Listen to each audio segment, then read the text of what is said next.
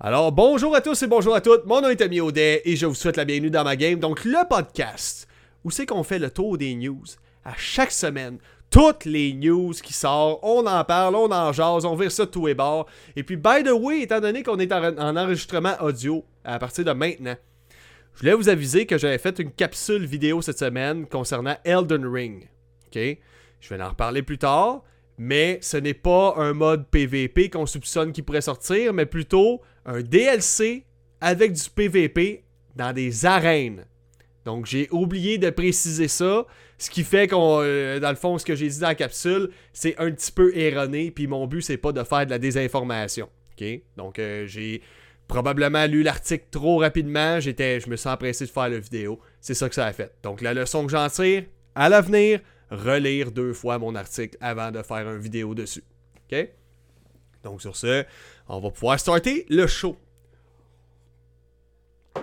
Donc la première nouvelle, guys, GTA Trilogy. The Definitive Edition. Definitive. Je déteste le terme.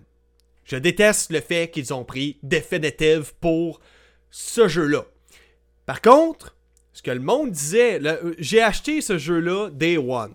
J'ai été déçu parce qu'il y avait énormément de bugs, des problèmes visuels comme la pluie dans GTA 3 qui faisait en sorte que c'était impossible de naviguer dans le jeu dès qu'il pleuvait.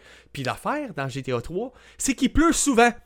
Vu que c'est New York, on dirait qu'ils ont voulu faire ça plus dark, puis il pleut souvent. Fait que tu voyais pas grand-chose souvent. Et puis aussi, les véhicules, quand tu circules dans GTA euh, Trilogy, dans le fond, le remaster des trois GTA, donc ça comprend, pour ceux et celles qui ne savaient pas, ça comprend GTA 3, GTA Vice City et GTA San Andreas, qui est tout simplement euh, probablement un des meilleurs, si c'est pas le meilleur GTA qui est sorti à ce jour. Euh, dans le fond, quand tu roulais dans la ville, la distance d'affichage des véhicules était tellement exécrable qu'il t'apparaissait en pleine face.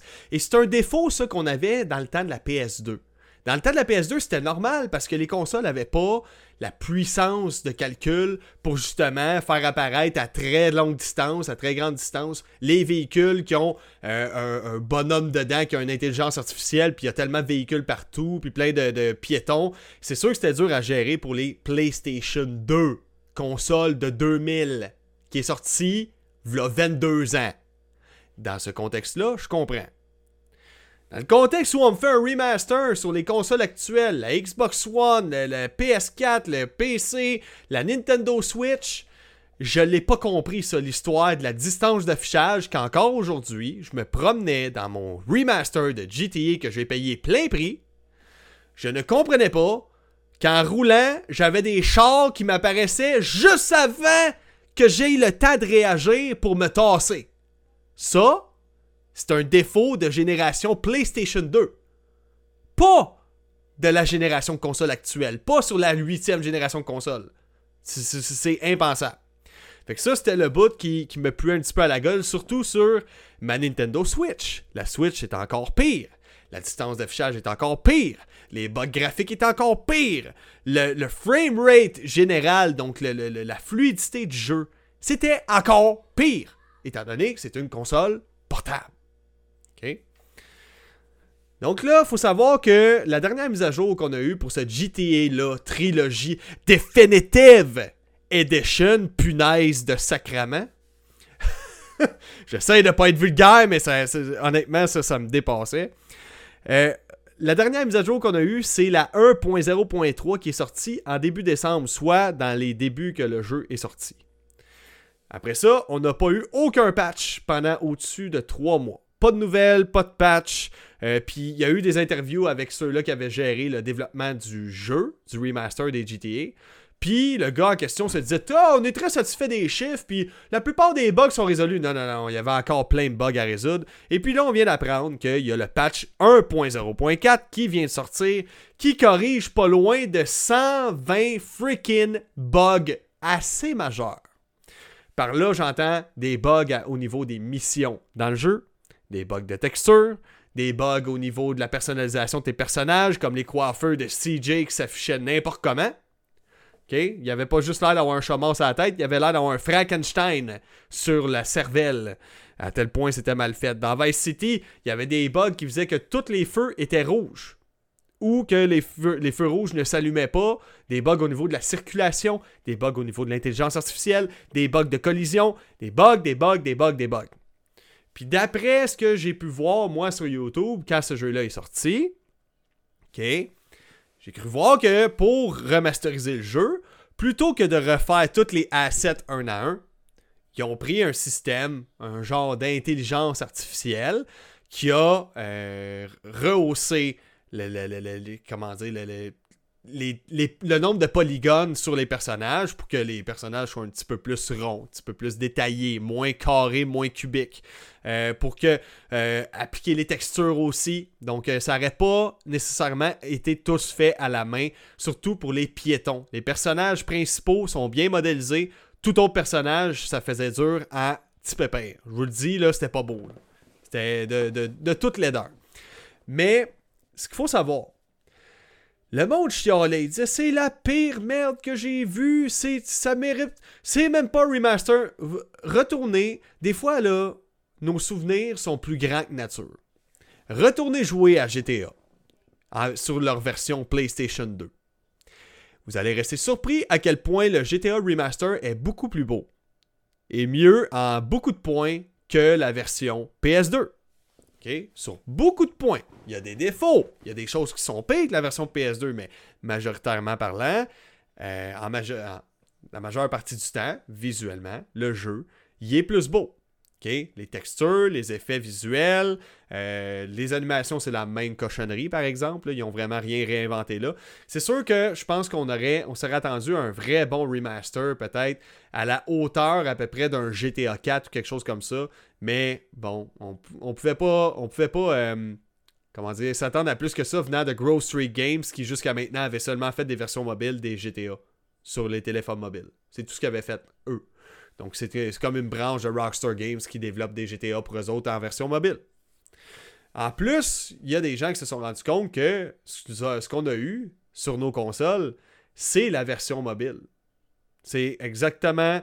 Ils ont trouvé dans le code source, dans le fond, que les menus de version mobile étaient simplement cachés. Donc, c'est une version mobile upgradée qu'on a eue finalement.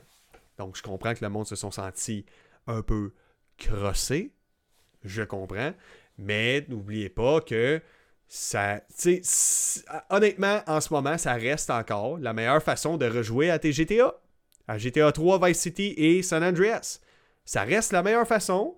Et puis là, la plupart des gros bugs majeurs sont commencent à, avoir fait le tour des gros bugs majeurs, des problèmes visuels, des, des, retranscriptions euh, qui, qui, avaient beaucoup de fautes d'orthographe sur les bâtiments, ainsi de suite.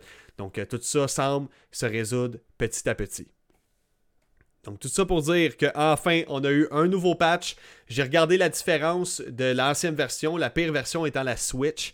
J'ai checké la différence entre le 3 mois et aujourd'hui, et c'est beaucoup mieux aujourd'hui. Donc, on a vraiment gagné en fidélité, en fluidité, en distance d'affichage. Donc, pas mal tous les gros problèmes que je trouvais qu'il y avait sur la Nintendo Switch sont corrigés. Et c'est pour cette raison que je risque d'y refaire un tour parce que, honnêtement, dans Vice City, c'était un sale problème. C'était vraiment problématique. Les, véhicules apparaissaient ben trop à la dernière seconde. Donc, euh, GTA 3 The Trilogy, The Definitive Edition, est disponible sur PC, PS5, PS4, Xbox Series, Xbox One et la Nintendo Switch. Donc vous pouvez vous procurer cette daube là-dessus. Donc, euh, qu'est-ce qui se dit dans les commentaires? La semaine passée, j'étais pas là, ok, mais on, on est six chez nous et juste deux ont eu des symptômes, c'était assez faible. Ouais, c'est ça, ça dépend des gens. Ça dépend. Moi, tu vois, j'ai filé vraiment mal pendant deux jours, puis après ça, j'étais top shape euh, pour ce qui est du COVID. Donc, euh, c'est vraiment c'est du cas par cas. Euh, ma copine, elle, elle a eu pas mal plus rough que moi. Tu écouté le trailer W1 ben, ma blonde qui dit Ben beau, Louis, merci, merci. Je trouve que j'ai les traits tirés un peu. J'étais un peu fatigué, mais au moins. Eric qui me dit Ils ont pas essayé avant de le vendre, en tout cas. Ouais, effectivement, c'est à se demander s'ils ont seulement testé. Puis, c'est pas pour GTA Trilogy, là. C'est pas comme si c'était juste, je sais pas au moins, la compagnie à Gertrude qui vend de la poutine qui finançait le jeu. C'était Rockstar Games, c'était Take Two. Tu sais? quand t'as Take-Two qui finance ton jeu, là, censé avoir pas mal infini d'argent dans le coffre en banque, je te dirais, là, ou proche. C'est quand même la compagnie qui sont capables de laisser une dizaine d'années à Rockstar Games pour développer leur GTA 6. Tu sais, on se comprend? GTA 6, ça va bientôt faire 10 euh, ans qu'il est en développement, ce jeu-là. Fait que euh, ça prouve à quel point euh, les coffres forts sont bien remplis au sein de cette compagnie-là. Alexandre qui me dit C'est vrai que notre nostalgie fausse souvent ce qu'on voit réellement. Parfois, je réécoute de quoi que j'avais vu il y a 10 ans, puis je réalise que ça a mal vieilli. Ouais, effectivement. Je me rappelle du film Sa planche, que c'était le film de ma vie en 2004. Puis quand j'ai revu ça récemment, j'ai fait ça. Ah, c'est mauvais. C'est mal filmé. C'est bien juste parce qu'il y avait des skaters dans le film que je m'étais mis à triper là-dessus. Parce que dans le temps, tout était skate. Tout était. Tout, ce qui était sa coche, c'était par rapport au skateboarding puis au skate. Là. Dans tous les films, il y avait du monde qui faisait du skate. Les singes faisaient du skate sacrément dans notre temps. Euh, Tony Hawk Pro Skater, c'était partout. C'était le plus gros jeu. C'était le Call of Duty d'aujourd'hui. Tony Hawk Pro Skater, il y a quelques années. Puis honnêtement, je m'ennuie un petit peu de cette époque-là parce que j'adore encore autant les jeux de skate. Okay? EA Skate 3, je, joue encore. Quand j'ai, dès que j'ai l'occasion, je me branche sur ma Xbox puis je joue à Skate 3. Ou sinon, je joue à Tony Hawk Pro Skater euh, Remaster 1 plus 2. Là dans le fond, euh, sur la Nintendo Switch, qui est très bien. Honnêtement, un très bon portage euh, si je compare à la version Xbox. Le seul dommage, c'est que ça run à 30 FPS plutôt que 60. Mais très bon jeu. Si jamais vous cherchez un bon jeu de skate sur une console portable, Tony Hawk Pro Skater Remaster 1 plus 2 sur la Nintendo Switch, il est vraiment sa coche. Donc, guys, prochaine nouvelle. Voyons, j'ai donc bien de la misère ma voix déjà. Prochaine nouvelle. Nintendo seront pas contents, ils seront pas contents, ils vont peut-être poursuivre quelqu'un parce que justement c'est un peu du plagiat. J'ai comme l'impression que Nintendo vont venir cogner à sa porte. Mais bref, j'explique. Dreams. Dreams. Connaissez-vous Dreams? Si vous êtes possesseur d'une PlayStation, vous connaissez sûrement Dreams. Dreams, voyez ça comme un moteur graphique, un outil qui est mis à la disposition des joueurs PlayStation afin de créer des jeux. C'est un jeu pour faire des jeux. C'est un jeu que tu achètes pour faire des jeux, finalement. Et que tu peux repartager. Et il y a même des gens qui essaient de vendre ces produits-là. C'est une façon rapide en plus de faire des jeux vidéo, étant donné que les outils sont très efficaces, puis tu peux faire à peu près n'importe quoi. J'ai vu des copies de Fallout, j'ai vu des copies, des tentatives de copies de Metroid, de Super Nintendo, euh, Super Nintendo, Super Mario Bros, excusez-moi. Euh, et toutes sortes de jeux comme ça qui ont été copiés dans Dreams. Je vous rappelle, moteur graphique de jeu qui est accessible pour tous, qui est quand même relativement complexe, mais qui a absolument rien qui t'arrête. Puis si on compare à de la vraie programmation, c'est beaucoup plus simple dans Dreams qu'en programmation réelle. Donc là, il y a un jeu qui s'appelle Trips Voyage. Donc Trips Voyage, c'est quoi? Regardez-moi ça le gameplay. Est-ce que ça vous rappelle quelque chose, ces couleurs euh, ces, couleurs-là qui sont flashy, l'univers un peu cartoonesque, euh, les, sauts un peu lunaires et combinés que tu peux faire justement, les petites attaques un peu cute comme Mario. Ça ressemble beaucoup à Mario Odyssey, ça là. Ben, il se trouve que c'est un clone de Mario Odyssey, mais qui n'a pas le même nom et pas le même personnage. Mais regardez les animations et le style du personnage, c'est exactement comme Mario. Tu, changes la face du personnage, c'est Mario que j'ai devant moi. Eh bien, guys, le jeu est jouable. Donc, il est sorti. Et c'est un compétiteur direct, on s'entend, à Super Mario Odyssey, un jeu qui a été fait à partir de Dreams. Le créateur de ce jeu-là, qui a fait ça une, euh, avec une manette de PlayStation, OK? Ce qui est quand même étonnant. C'est de dire à quel point Dreams est bien fait et bien. Euh, que, les menus sont, sont vraiment sa coche pour que le monde soit capable de créer quelque chose aussi complet. Euh, le gars qui s'appelle Eupholas, il a créé ça, il a même inclus dans son projet deux compositeurs amateurs pour faire de la musique vraiment qui a une vibe un peu à la Super Mario Sunshine. Donc là, il veut reconstruire le jeu pour y donner une identité plus propre. Un peu comme ça devienne vraiment Trids Voyage et non un, une copie conforme de Super Mario Odyssey. Donc là, il est en train de travailler là-dessus.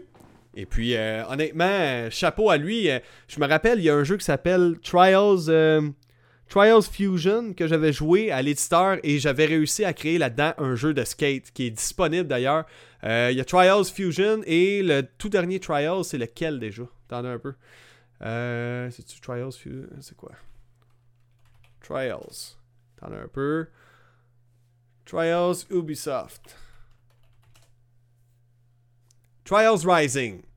Vous pouvez aller jouer à ça. C'est un Tony Hawk Pro Skater. C'est un jeu de skate que j'ai fait là-dessus. Bon, le jeu est assez moyen, mais dites-vous que c'est à partir d'un moteur graphique de jeu de course de moto que je réussis à faire ça tellement l'éditeur est complet et que tu peux littéralement programmer dans l'éditeur de niveau de Trials. J'ai réussi à, faire un jeu de skate à partir d'un jeu de moto en 2D, ce qui est quand même malade. Et bien, Dream, c'est encore plus poussé que ça. Donc, j'ai hâte de voir où va s'en aller Dream. Ça fait quand même une couple d'années que ça existe. Les gens qui ont un PlayStation VR peuvent jouer à des jeux en VR sur Dreams. Fait qu'il y a plein de gens qui créent plein d'expériences fucked up, vraiment weird et ça complètement pété sur, euh, sur Dreams. Donc, les gens qui ont un PlayStation VR sont en mesure d'essayer ça. Puis, honnêtement, je m'achèterais un PSVR juste pour avoir la chance d'essayer les différentes expériences sur Dreams. c'est un de mes trips depuis que j'ai mon casque VR, c'est d'essayer de nouvelles expériences. Donc, euh, c'est ça, dans le fond, euh, euh, le gars, il modifie son jeu de Tris Voyage, puis ça risque de devenir potentiellement un jeu qui va essayer de vendre, qui va essayer de faire de l'argent avec. En ce moment, il faut savoir que Media Molecule, les créateurs du jeu, et aussi les créateurs de Little Big Planet, pour ceux et celles qui connaissaient la franchise, qui ont fait Dreams, ils cherchent une façon facile pour les créateurs de monétiser leur jeu. En ce moment, c'est traité au cas par cas, mais éventuellement, les gens vont pouvoir simplement, à partir de la plateforme, vendre leur jeu comme ils le veulent. Donc là, j'ai M toi-même qui me dit Yo, j'ai manqué le podcast la semaine passée, j'ai travaillé d'autres pas de trouble, j'avais le COVID la semaine passée. De toute façon, c'est vraiment pas grave. Euh, t'as absolument rien manqué. Donc, euh, prochaine nouvelle. On parlait du PlayStation Plus. Le PlayStation Plus, il y a des joueurs qui ont fait le saut cette semaine. Ils sont arrivés pour payer leur, abonnement du PlayStation Plus et du PlayStation Now. Le PlayStation Now, c'est le service de cloud gaming de Sony. Tu arrives là-dessus, tu n'as même pas besoin d'installer un jeu, tu peux jouer via le cloud, dans le nuage. Ensuite, le PlayStation Plus, c'est ce qui te permet de jouer en ligne. Donc, c'est deux entités complètement à part. Donc là, on sait qu'il y a des rumeurs depuis un bon bout de temps qui circulent comme quoi Sony travaillerait sur le projet Spartacus. C'est quoi ce le projet Spartacus? C'est en gros un concurrent au Xbox Game Pass. Le Xbox Game Pass, c'est tu payes 16$ par mois, je ne me trompe pas, 16,99$ de quoi même. Tu payes 16,99$ par mois ou dans les alentours de. Tu as accès à une bibliothèque de plus de 400 jeux t'as le Xbox Live, tu reçois des jeux gratuits et ainsi de suite. Donc là, Sony, eux autres, il n'y avait rien pour compétitionner avec ça. Puis en plus, avec le Game Pass, tu as accès au xCloud, qui est le cloud gaming, probablement un des plus efficaces qu'il y a dans l'industrie en ce moment, auquel on peut accéder. Tu peux jouer sur ton téléphone, sur ton PC, sur ton iPhone même. Sur mon iPad, habituellement, euh, Apple euh, déteste ce genre de, de projet-là, mais via le web, je suis quand même capable d'accéder à mon xCloud pour jouer à Halo 3 sur mon iPad. Donc, c'est quand même assez malade. Donc, Sony travaillerait sur leur propre Game Pass à eux, avec le projet Spartacus. Il y a du monde qui sont arrivés pour euh, faire le renouvellement pour le PlayStation Plus et le PlayStation Now. Et se sont aperçus, ah, tiens, c'est bizarre. Mes deux services ont exactement la même date d'expiration, comme si les deux étaient ensemble. Et les deux portent maintenant, le PlayStation Now porte maintenant le nom de PlayStation Plus. Et le PlayStation Plus porte le nom du PlayStation Plus. N'est-ce pas étrange? Donc, il y a une raison pour ça. C'est que d'après moi, d'après moi, je spécule, il n'y a rien d'officialisé par Sony pour le moment. Mais d'après moi, Sony sont en train de joindre les deux. Et puis, il y a un leaker qui affirmait hier, euh, pas hier, mais récemment, euh, qu'un événement numérique par PlayStation serait organisé dans le mois de mars pour faire une présentation de quelque chose. On sait pas c'est quoi. J'ai comme l'impression que c'est pas mal le projet Spartacus qui va être officialisé. Puis selon les rumeurs, encore une fois, d'après ce qui a été proclamé par euh, VentureBeat, le service du projet Spartacus aurait trois prix différents. Le premier serait à 10$ par mois. OK? Donc, euh, à 10$ par mois, ce serait exactement le même service que le PlayStation Plus. Tu joues en ligne, tu as des jeux gratuits. Pour 13... euh, euh, excusez-moi, ouais. Pour 13$ par mois, tu aurais le PlayStation... Euh, attendez. Le...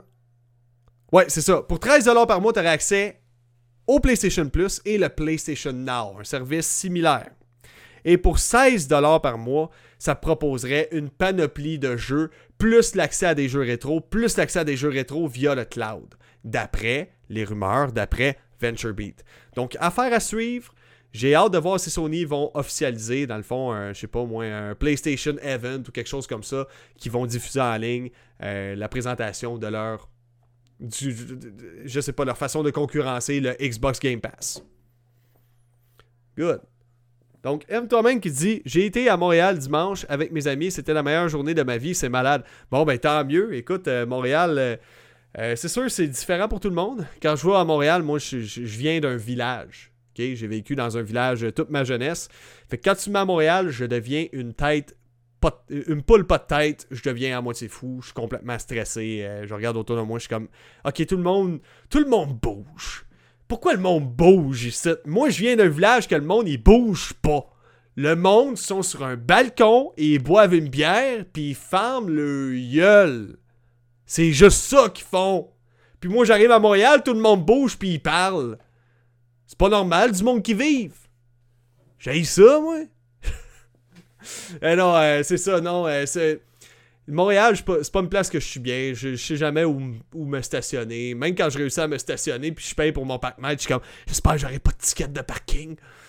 Fait que BenC85 il me dit salut, salut BenC85. Euh, Alexandre qui me dit je veux pas dire n'importe quoi, mais euh, c'est le State of Play. Oui, le State of Play de Sony ce soir qui, sait, qui, qui serait peut-être une, une officialisation dès ce soir. Ça se peut, effectivement. Donc ça, tu vois, moi quand j'ai lu cette nouvelle-là, ça avait pas encore été, officialisé, donc c'est fort probable. Aime toi-même qui dit j'ai été voir The Batman.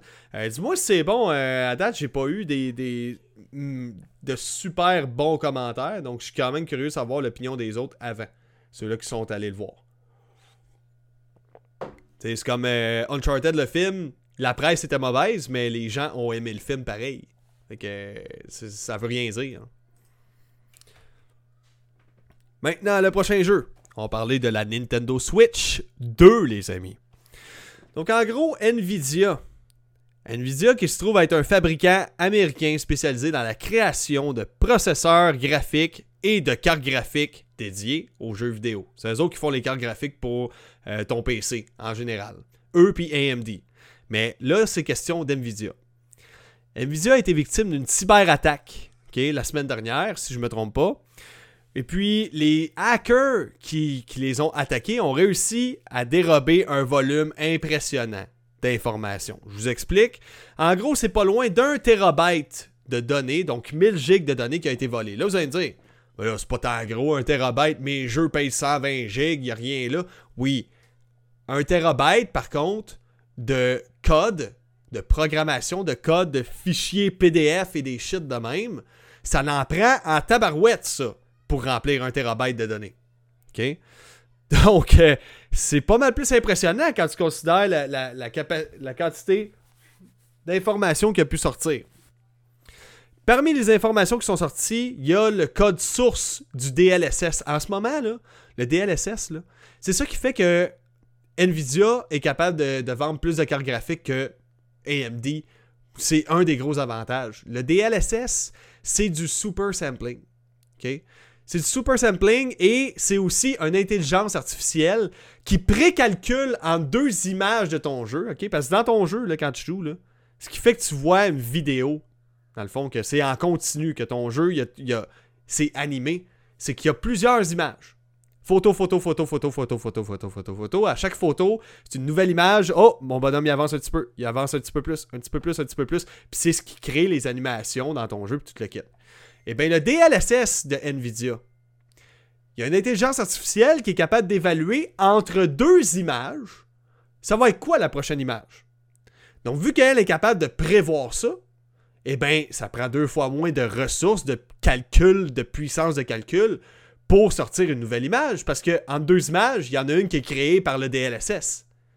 Donc ça fait en sorte que des jeux qui renaient probablement aucunement sur ton ordi, tu vas être capable de le runner sur King Koch.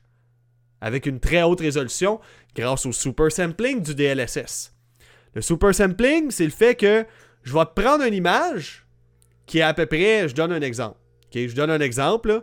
Une image qui est en 720p. 720p, c'est de la cochonnerie dans les standards d'aujourd'hui. C'est mauvais, c'est pas beau. Avec le DLSS, je prends le 720p et il y a un système qui devine de quoi l'image devrait avoir l'air si elle serait en 4K. Donc ça prend beaucoup moins de ressources parce que c'est pas du vrai 4K, c'est du 4K super samplé. C'est du, 4K inventé par ta machine, dans le fond, qui est upscalé puis qui est, qui est recalculé d'une autre façon. Ce qui fait que ta, ta, carte graphique ou ta console n'a pas besoin de toute sa puissance graphique pour générer une haute définition et elle n'a pas besoin d'une énorme puissance graphique pour justement avoir un haut taux de rafraîchissement, une bonne fluidité. Ce qui fait qu'un jeu sur un PC de merde qui a de la misère à runner des jeux d'aujourd'hui à 30 FPS est capable de les runner à peu près à 60 frames par seconde. Et le tout, pas forcément en 4K, mais on peut en être très proche. Donc c'est une révolution, une, petite révolution dans le monde du gaming. Mais là, vu qu'NVIDIA se sont fait hacker, eux autres, et ils se sont fait dérober leur code source du DLSS, eh ben, c'est pas mal, euh, comment dire, euh, la recette secrète du cuisinier. Là. Tu veux pas te faire voler ça. sais. Fait que là, le code source est ouvert à tout le monde. Tout le monde peut aller voir ça. Leur compétiteur AMD peut aller retrouver le code source et peut-être même l'implémenter dans leur euh, système de carte graphique. Donc, euh, bien dommage pour Nvidia. Par contre, une chose qui est intéressante, c'est que les gens, en fouillant dans les fichiers, ils ont trouvé une mention du NVN. Le NVN, faut savoir que c'est un chipset Tegra qui sert de ça. Et quelle console a le Tegra X1 comme processeur? Quelle console a le Tegra? La Nintendo Switch. Donc, on a trouvé une mention de NVN. Là, jusque-là, ça va. Le NVN, c'est le pilote sur lequel le Tegra, le processeur de la Nintendo Switch, run. Par contre, on a trouvé aussi une mention de NVN2. Ce qui suppose, ce qui suppose, il n'y a rien d'officiel, que Nvidia a ou travaillé ou est en train de travailler sur la, prochaine Nintendo Switch qui aurait peut-être un processeur graphique ou une carte graphique à l'intérieur NVIDIA qui serait compatible avec le DLSS. Donc c'est peut-être ça, la Nintendo Switch 2, mais on doit... Il n'y a rien d'officiel. OK? C'est juste des informations qui ont été retrouvées dans des fichiers qui ont été volés à Nvidia. Mais je vous dirais, tout indique que en ce moment, Nvidia travaille peut-être à implémenter au moins du DLSS. Donc ça, c'est la bonne nouvelle si c'est vraiment le cas. Parce que ça veut dire que sur ta Switch de merde, un peu comme on a pu, voir le High Fidelity FX, quelque chose de même de, AMD, avec ces technologies-là, ta Nintendo Switch qui, peine à, faire tourner des jeux en 900p pour la plupart et à 30 images secondes, va être capable de les faire runner à 60 images secondes en 1080p, peut-être même en 4K. Soyons fous. Donc ça, c'est une très, très bonne nouvelle, les amis. Donc ça reste à prouver. Il faut savoir que la nouvelle de la possibilité qu'il y ait une nouvelle Nintendo Switch a été démentie par le président de Nintendo qui disait non, non, la Nintendo Switch comme elle l'est actuellement, elle n'en est qu'à la moitié de sa vie. Mais on parle du même Nintendo que quand il avait sorti la Switch et que la Wii U était sur le marché, il disait non, non, non, la Switch ne va pas remplacer la Wii U, ça va être sa cousine, ça va être sa petite soeur qui va être à côté. Ouais, ouais, ouais, ouais, c'est ça. Quand vous avez vu que les chiffres étaient bons, le Nintendo, vous y avez fait prendre le bord en sacrifice hein, à votre console, à votre Wii U, fait que ils l'ont complètement oublié. Donc, euh, c'est ça, comme je vous dis, je, je, confirme pas. C'est rien de confirmé, mais ça se pourrait qu'il y ait peut-être une Nintendo Switch 2 qui soit en développement en ce moment, puis que Nvidia soit en train de travailler dessus. C'est possible. C'est possible. Ce serait une bonne nouvelle. Qui sait, on va peut-être avoir une Nintendo Switch avec du ray tracing et du DLSS. Donc, là, à cette heure, on va parler de quelque chose un peu plus controversé. On va parler de Twitch, les amis. Twitch, Twitch, Twitch, Twitch. Je commence de plus en plus à avoir des problèmes avec les médias sociaux actuellement et la façon dont ça fonctionne. Donc là, attendez un petit peu, je vais juste lire euh, les commentaires précédents avant de me lancer là-dedans. Euh, euh, c'est long parce que M. Qui me dit c'est long et presque juste de l'enquête et un peu d'action, personnellement, je l'ai pas trouvé bon comme tout le monde sur TikTok dit. Hein? Attends un peu, je pense que j'ai manqué un bout. Ok, The Batman, ok, ok. Ouais, c'est ça. Donc, c'est beaucoup de blabla ce que j'ai entendu dire, effectivement.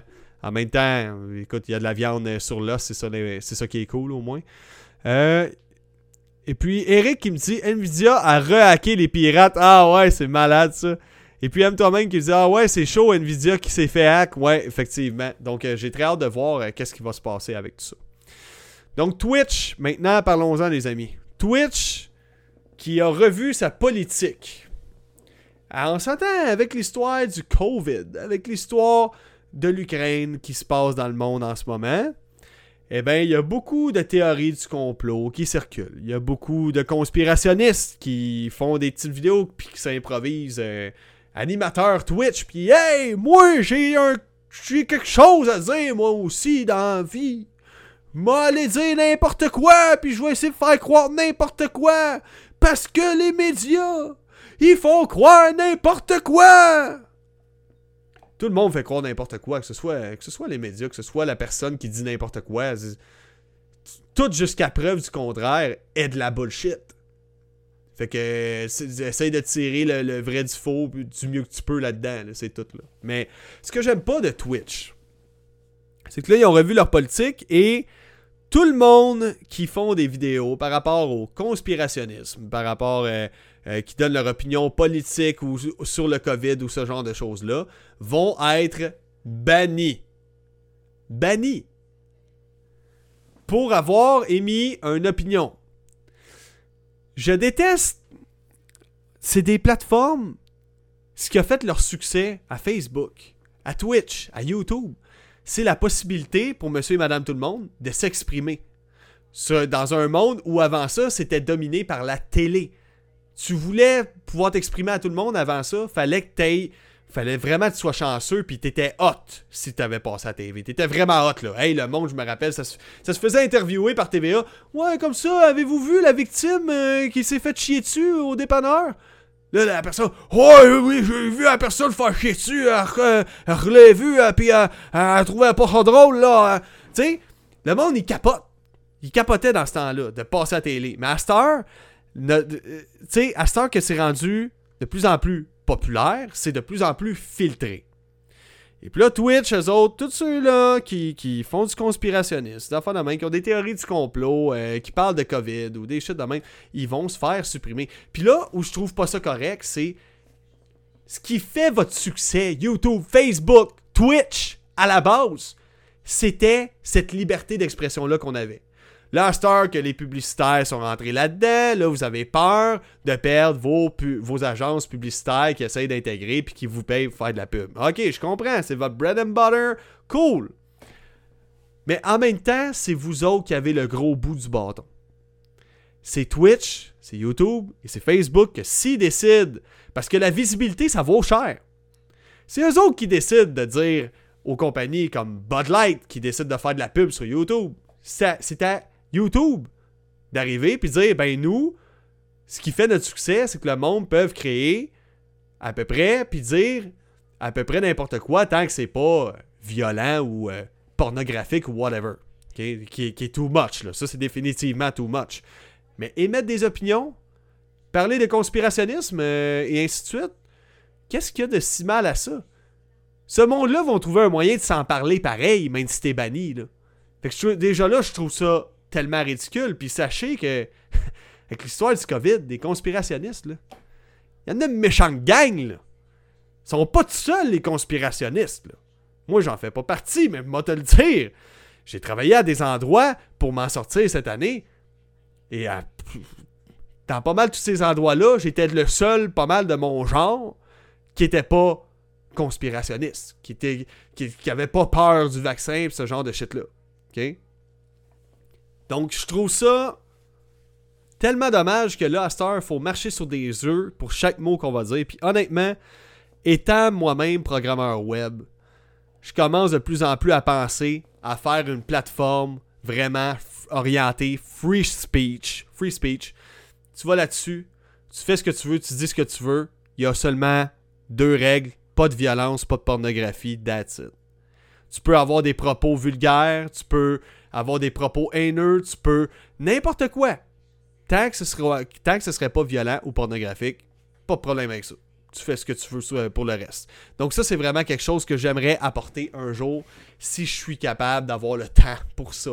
Mais c'est clair que si j'ai un projet qui me tient à cœur en tant que programmeur, éventuellement d'apporter, ce serait une plateforme où moi-même, je pourrais créer des, des vidéos que je dis et je fais ce que je veux comme je veux. OK? Donc, euh, je trouve ça vraiment dommage parce que moi-même, en ce moment, je suis en train de me. Tu sais, je me sens sûr, là. Je suis pas. je suis pas si avec ça, je suis pas si vulgaire, mais je suis pas si clean que ça non plus dans la vraie vie. Tu sais, j'ai, j'ai une tendance pour la vulgarité des fois, j'ai une tendance à sacrer, ce genre d'affaires-là. Et non, hey, on peut pas faire ça. Mais non, Twitch veulent plus, YouTube veulent plus, TikTok ils veulent pas, on va les bannir. Tous ceux-là qui, qui ne sont pas neutralisés, ça va faire en sorte que le contenu va devenir de plus en plus. Ok, il n'y a plus de couleur, il n'y a plus de. Ok, le rose est rendu blanc, le rouge est rendu blanc. Tu. Je sais pas. Je sais pas si ça a rapport à l'histoire qu'il y a eu avec l'Ukraine, tout ça, qu'il y a des gens qui servaient de, jeux vidéo pour dire que, ah, ben regarde, euh, dans, dans ce jeu-là. Eh ben, je reconnais ça, ce jeu-là. Ok, bon, c'est ça. Des gens que ils servent d'un jeu vidéo comme Arma, mettons Arma 2, Arma 3, euh, puis ils font des fausses vidéos de guerre en Ukraine à partir de ces moteurs graphiques de jeux-là. Donc ça, c'est pas correct. Définitivement pas. Ces gens-là, ils méritent peut-être plus d'être bannis, mais ceux-là qui émettent une opinion, laissez-les donc parler. On peut-tu avoir un doigt à la parole? C'est ça, qui, ça qui a fait votre succès à la base. Je trouve ça vraiment ridicule. Donc, aime toi-même, il dit essaye de ne pas trop parler. Je vais faire mon possible. Donc maintenant, on va parler de Elden Ring. Elden Ring, qui est un jeu que je n'ai pas joué, mais que je trouve qui a l'air franchement très awesome, qui a vraiment l'air sur la King Kosh. OK? Uh, Nvidia hack ransomware stealth data back. Oh wow! C'est merveilleux ça. Ok, bon ben Eric qui vient partager un lien qui, qui démontre que Nvidia ont hacké en retour euh, la compagnie ou les personnes qui les ont hackés. Ce qui est, vraiment merveilleux. Donc, euh, Elden Ring, on va en parler. C'est un nouveau jeu de From Software. On va parler du jeu en soi. J'y ai pas joué, mais j'ai regardé deux reviews. Euh, non, j'ai regardé trois reviews au total pour être sûr et certain. Et on va faire le tour de tous les petits points par rapport à ce jeu-là. Je vous fais un espèce de semi-critique, plus un résumé de c'est quoi le jeu, comment ça se passe là-dedans, puis blablabla. Donc, euh, je vais être beaucoup dans mes notes à, ce moment-là. Elden Ring! C'est un jeu qui a été développé par From Software, les papas des Dark Souls. Ces fameux jeux-là qui te donnent le goût de détruire ta maison tellement c'est difficile. Donc, euh, il s'agit d'un action RPG à la troisième personne qui se déroule dans un monde ouvert. OK? Puis là-dedans, vous, euh, vous allez devoir devenir le nouveau maître de l'Entre-Terre dans une région déchirée par la soif de pouvoir de demi-dieu appelé par le surpuissant Cercle d'Éden. Donc ce jeu-là, l'univers aurait été pensé par George, George R. R. Martin, euh, qui est l'auteur de Game of Thrones, scénariste de Game of Thrones. Il aurait travaillé sur l'univers un peu du jeu, paraîtrait. Euh, voyez ce jeu-là comme une espèce de Dark Souls of the Wild. Une espèce de Zelda Breath of the Wild Dark Souls, ok? C'est un jeu à monde ouvert, encore une fois, mais qui est très dark fantasy, justement, dans la, dans la trame d'un Seigneur des Anneaux ou d'un Game of Thrones. Vous allez rencontrer au courant de, pendant le jeu des PNJ qui vont vous donner différentes quêtes que vous allez revoir par la suite. Et puis, il n'y a pas vraiment de système qui permette de track, de, regarder tes listes de quêtes et ce genre de choses-là, d'après ce que j'ai vu. Euh, puis il y a des gens qui se plaignent que justement, ça, devient difficile à de, de se rappeler, bon, ben, j'avais telle quête à faire et telle quête aussi. Donc, euh, c'est un peu difficile à ce moment-là à gérer. Donc, euh, euh, ouais, c'est ça. Le jeu fait beaucoup penser à un Elder Scroll dans sa façon de, de, gérer les débuts dans le jeu. En gros, t'arrives, ça te drop des arbres, c'est comme, bon, ben, débrouille-toi, mon chum. Débrouille-toi, va explorer, va trouver des donjons, va faire des quêtes, va battre des boss, fais du level up. Euh, puis il y a des nouveautés aussi justement dans le système de combat pour un jeu à la Dark Souls, justement. Euh, on peut se pencher, faire des attaques stealth, attaquer les gens dans le dos. On peut se battre sur le dos d'un cheval. On peut crafter des items sur le pouce. Donc, tu as besoin de quelque chose live, tu craftes des items que tu as ramassés et le tour est joué. Euh, vous pouvez faire apparaître des alliés qui vont se joindre à vous pendant le combat. Vous pouvez upgrader vos armes.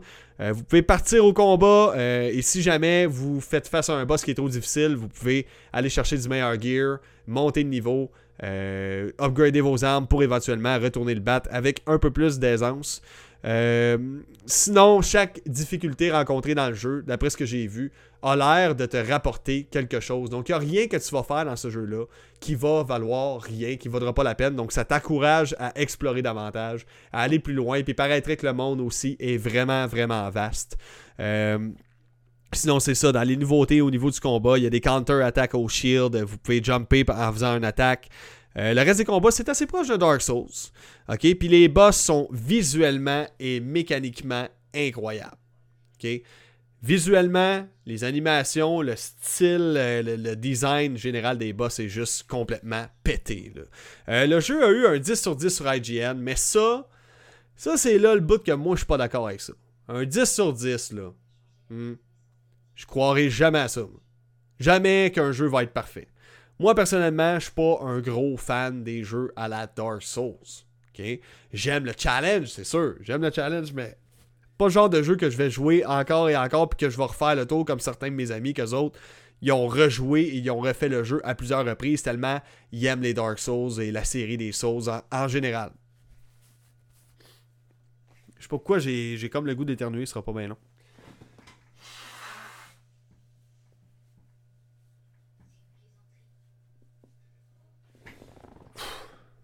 Bon. Ok. Donc là, c'est ça. Un 10 sur 10, je ne crois pas à ça. 10 sur 10, pour moi, ça veut dire que le jeu, on a dépassé le summum du graphisme. C'est des graphiques du futur. OK? Marty, dans, Retour vers le futur, il est là, il regarde ça, il dit Ouais, c'est bien mieux même. sais 10 sur 10, pour moi, ça veut dire il n'y a aucun bug. Aucun bug. Ce qui n'est pas le cas du jeu. Il y a des soucis au niveau de la caméra. Euh, au niveau des donjons, c'est presque tous les mêmes. Euh, c'est du gros copier-coller, d'après ce que j'ai vu, selon les commentaires des gens qui ont joué, of course. OK? Donc, ce n'est pas un, ce n'est pas un jeu parfait, tout simplement. C'est, ça se peut pas, ça. Ça se peut pas un jeu parfait.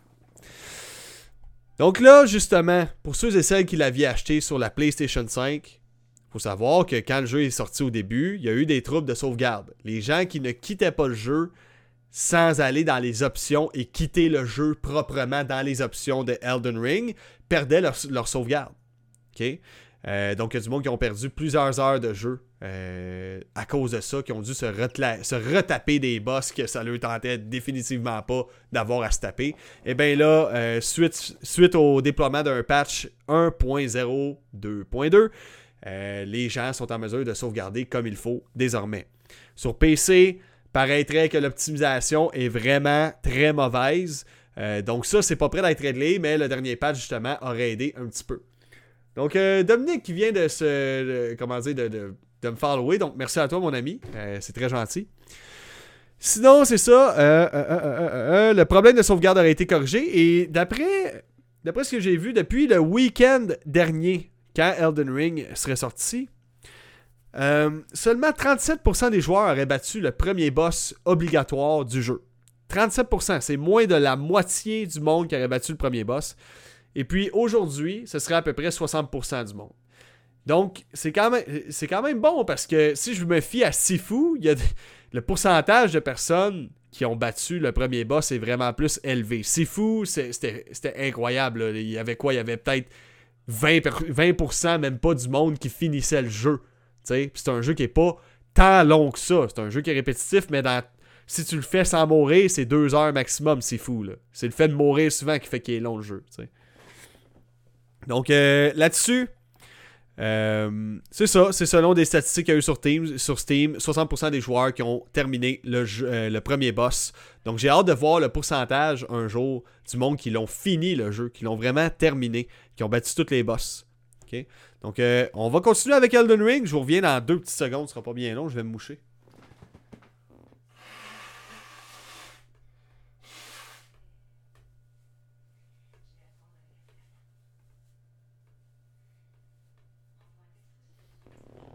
Désolé, je voulais pas être disgracieux puis me moucher genre straight dans le micro. Ce serait un petit peu dégueulasse. Donc, euh, aussi, il y a des gens qui se sont mis à explorer les maps. OK, ben, la, map dans Elden Ring. Je vous rappelle que c'est un monde ouvert. Et puis, ils ont trouvé divers, euh, divers endroits où il y aurait des espèces de portes qui seraient verrouillées ou gardées par des monstres ou des créatures.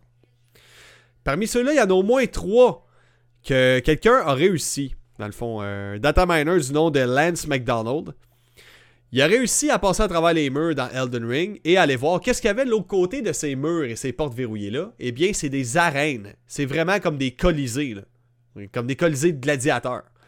Donc là, ça, ça fait partie des erreurs que j'ai faites cette semaine quand j'ai, fait ma capsule. Si on se fie à ça, dans les arènes en question, il y a des ascenseurs qui sont fonctionnels, c'est modélisé à 100%, c'est, tout est modélisé en 3D, comme si ça attendait juste de servir. Donc les gens supposent que, étant donné que From Software, les développeurs d'Elden Ring, sont du genre à sortir des DLC, ils supposent que ce serait un DLC de PvP en arène. OK? Puis ce serait, ce serait pas une mauvaise chose. Puis honnêtement, j'espère que ça va améliorer un petit peu le système de multijoueur de, de, de Elden Ring. Parce que je regardais comment ça fonctionnait, ça laisse à désirer un peu. Le système qu'il faut que tu arrives, tu te pointes à une statue avec un certain item. Si tu veux rejoindre tes amis, il faut que tu crées un code multijoueur. Que là, tu vas leur dire Hey, rentre tel code multijoueur. Tu vas être capable de rentrer, connecter avec moi, faire du coop. C'est vraiment pas intuitif. C'est vraiment mal fait là-dessus. Euh, j'aurais aimé peut-être une option dans le menu. Tu cliques. Euh, je sais pas si vous avez pensé à ça, From Software. Un menu dans lequel tu cliques et est écrit multijoueur. Y aviez-vous pensé à celle-là? Ce serait simple, hein? Ce serait ben trop simple. Ben non, parce que on fait des boss difficiles. On va faire un système multijoueur très difficile aussi. Ben oui! Pourquoi pas, hein? Quitte à faire ça dur, hein, tant qu'à ça. Bon, appuyer sur Start.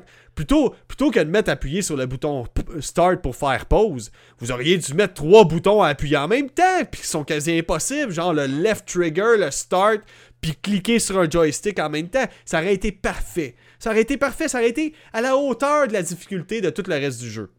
Donc, euh, écoutez, je fais, ma, ma, ma langue sale, mais honnêtement, Elden Ring, ça a l'air d'un jeu excellent. L'univers a l'air complètement débile qui est vraiment un genre de Seigneur des Anneaux, euh, fantaisiste.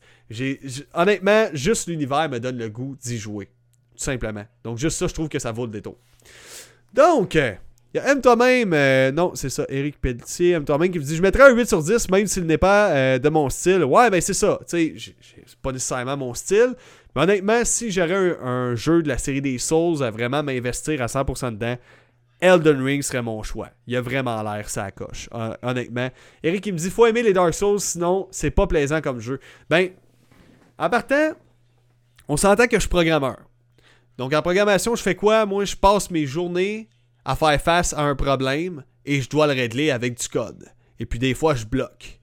C'est littéralement comme je dois battre un boss à longueur de journée. C'est carrément ça. Fait que euh, un jeu à la style Dark Souls, je sais que je vais aimer ça pour le challenge les jeux comme Trials, justement, j'adore obtenir toutes les médailles de platine parce que j'aime le challenge de recommencer jusqu'à temps que je l'aie ma Christine médaille platine. Puis que ça me donne dans vie absolument rien. Aucun argent, juste du temps perdu. Aucun plaisir non plus. J'ai même pas de plaisir à le faire, mais c'est juste pour gonfler mon ego. Puis faire comme Yes, je l'ai faite. Je l'ai eu. Undertaker qui me dit euh, Hey, salut Ben, salut à toi, Undertaker. J'espère que ça va bien, mon ami.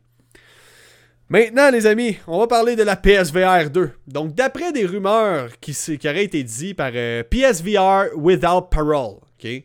PSVR Without Parole, c'est une YouTuber.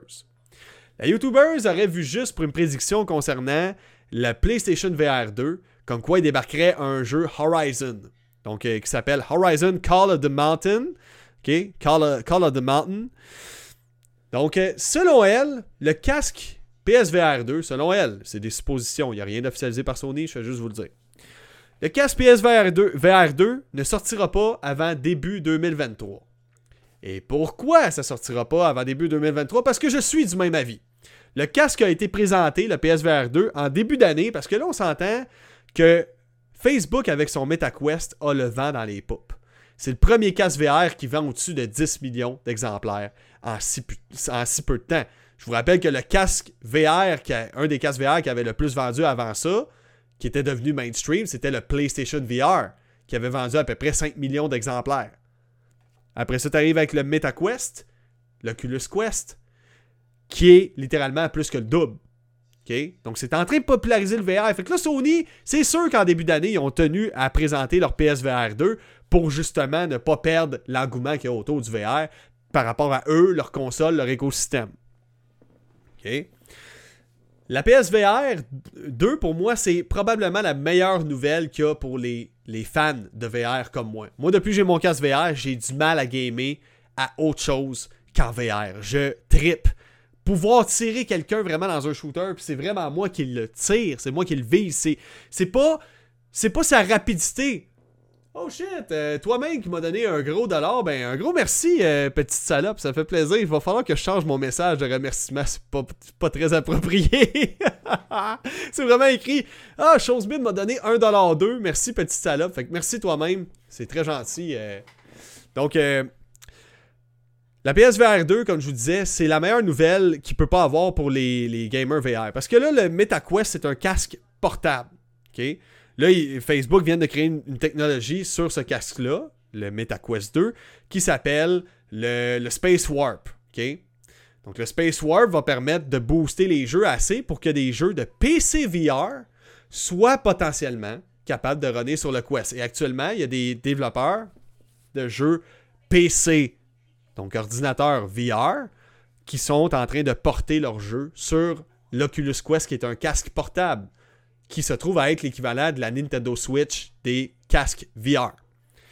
Là où le PSVR 2 peut vraiment changer la donne, c'est que c'est un casque qui va être relié à ta PlayStation 5 et qui va te donner un rendu graphique très proche de celui d'un PC.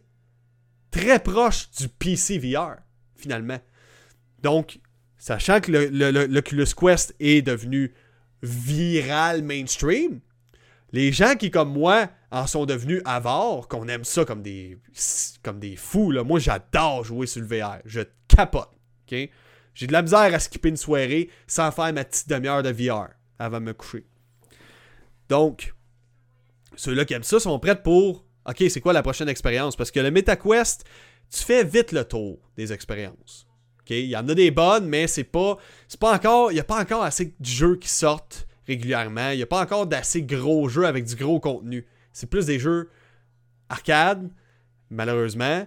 Il commence à avoir de plus en plus des bonnes expériences qui sortent, mais on n'est pas encore rendu là. On n'est pas encore rendu au niveau des jeux qu'on a sur la Nintendo Switch, des jeux qu'on a sur la PlayStation, sur la Xbox, euh, et j'en passe. Mais l'expérience est vraiment là. Peu importe le jeu que tu vas jouer, des fois c'est un jeu QQ, il va être impressionnant juste parce que tu y joues en VR il va être vraiment le fun juste parce que en VR, le jeu prend tout son sens. Donc le PSVR 2, pour moi, c'est probablement la meilleure nouvelle qui est arrivée dans le monde du VR depuis un bon bout récemment. Parce que là, c'est comme si, avec le, le, MetaQuest, on avait reculé d'une coupe d'années en termes de graphisme et de qualité de jeu. Puis là, le PSVR 2 va faire genre, hey, on va remonter ça un peu, nous autres. Donc pourquoi, d'après moi, aussi, et d'après la YouTubers, euh, justement, de, je vais aller chercher son petit nom. C'est quoi C'est. Euh, je l'avais juste ici. YouTube euh, PSVR Without Parole. Cette YouTubers-là dit que le jeu va sortir d'ici début 2023.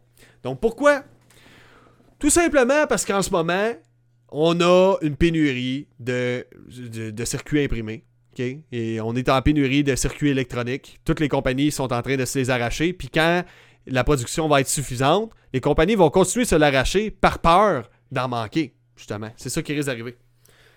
Ce qui fait qu'on va avoir du retard encore pendant un méchant bout de temps. Fait que déjà que les gens ont du mal à se procurer le Steam Deck qui vient sortir. Les gens ont du mal à se procurer la Series X, la PS5. Ils ont du mal à s'en pogner. Eh bien, ajoute-leur pas la frustration de sortir un casque puis qu'il va manquer du stock en plus. Surtout pour des passionnés de VR comme moi qui vont se l'arracher le casque. sais, Comprenez? Fait que je pense que ce serait logique d'attendre à minimum l'an prochain, début de l'année prochaine, en, début 2023, avant de sortir le PSVR 2. Par contre, le danger, c'est qu'avec le succès de l'Oculus Quest, on n'est pas à l'abri d'un dévoilement soudain de Facebook avec un MetaQuest 3. Puis honnêtement, si le MetaQuest 3 utilise le Space Warp en plus du Foveated Rendering, et plutôt du Dynamic Foveated Rendering, je vais vous expliquer c'est quoi dans pas long c'est clair que ça pourrait dépositionner le, potentiel qu'a le PSVR 2 de devenir le King Cass à se procurer à bon prix. Euh, ça pourrait lui retirer l'avantage à Sony à ce niveau-là. Donc, c'est quoi ça? Le Foveated Rendering. Et surtout le Dynamic Foveated Rendering.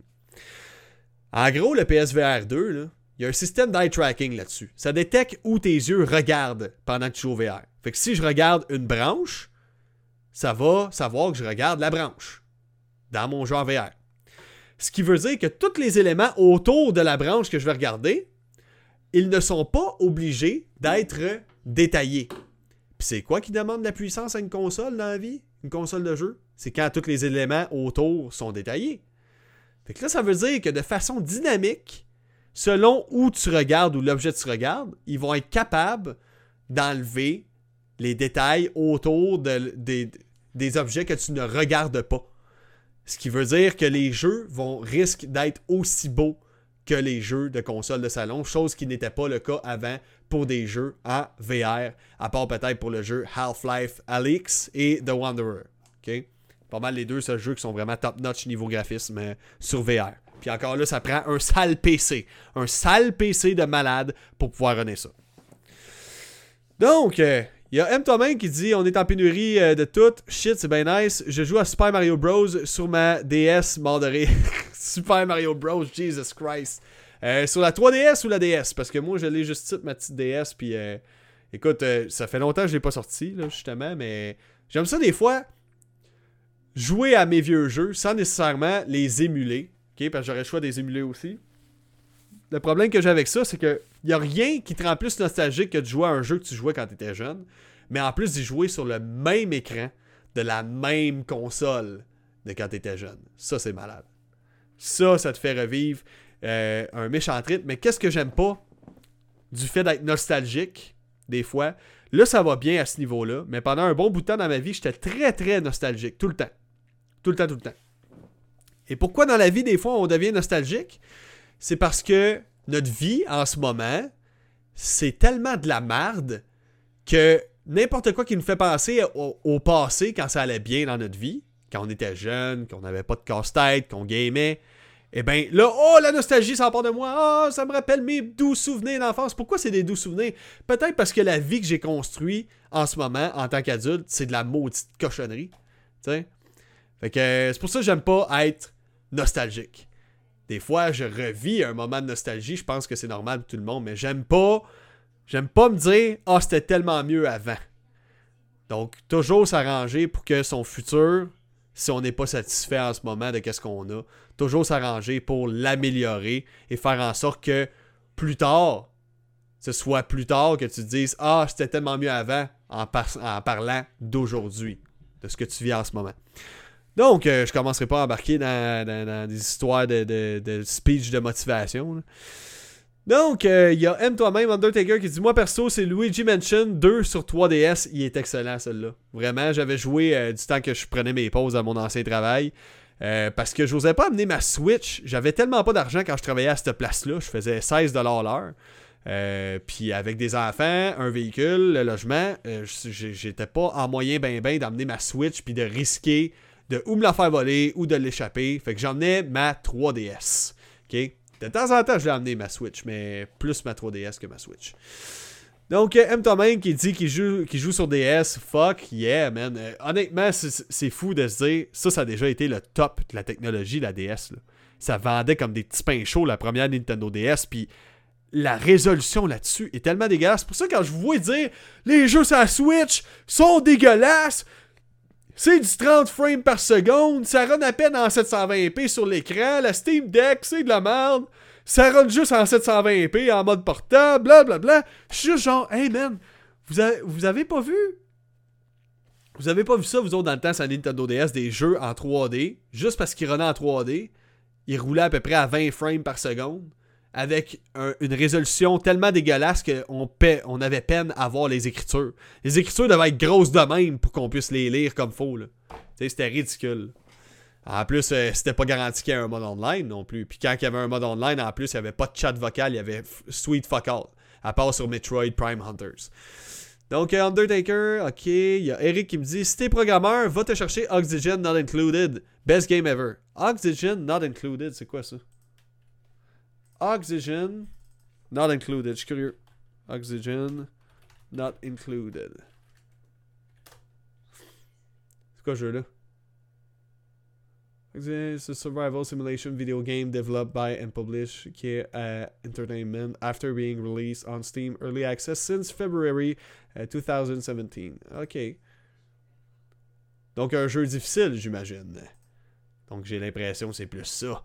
T'essayes de me piéger. Donc il y a Undertaker qui dit la DS avait des graphismes bons pour l'époque et on chiale. euh, on chialait pas, mais là on chiale à 60 FPS. Effectivement, il y a du monde qui chiale à 60 frames.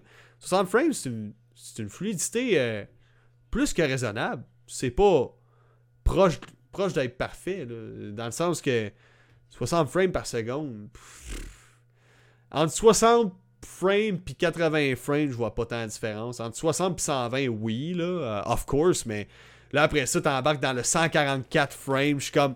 Entre 120 et 144, je, la vois pas la différence. Ça, non, euh, je m'excuse, vous hallucinez.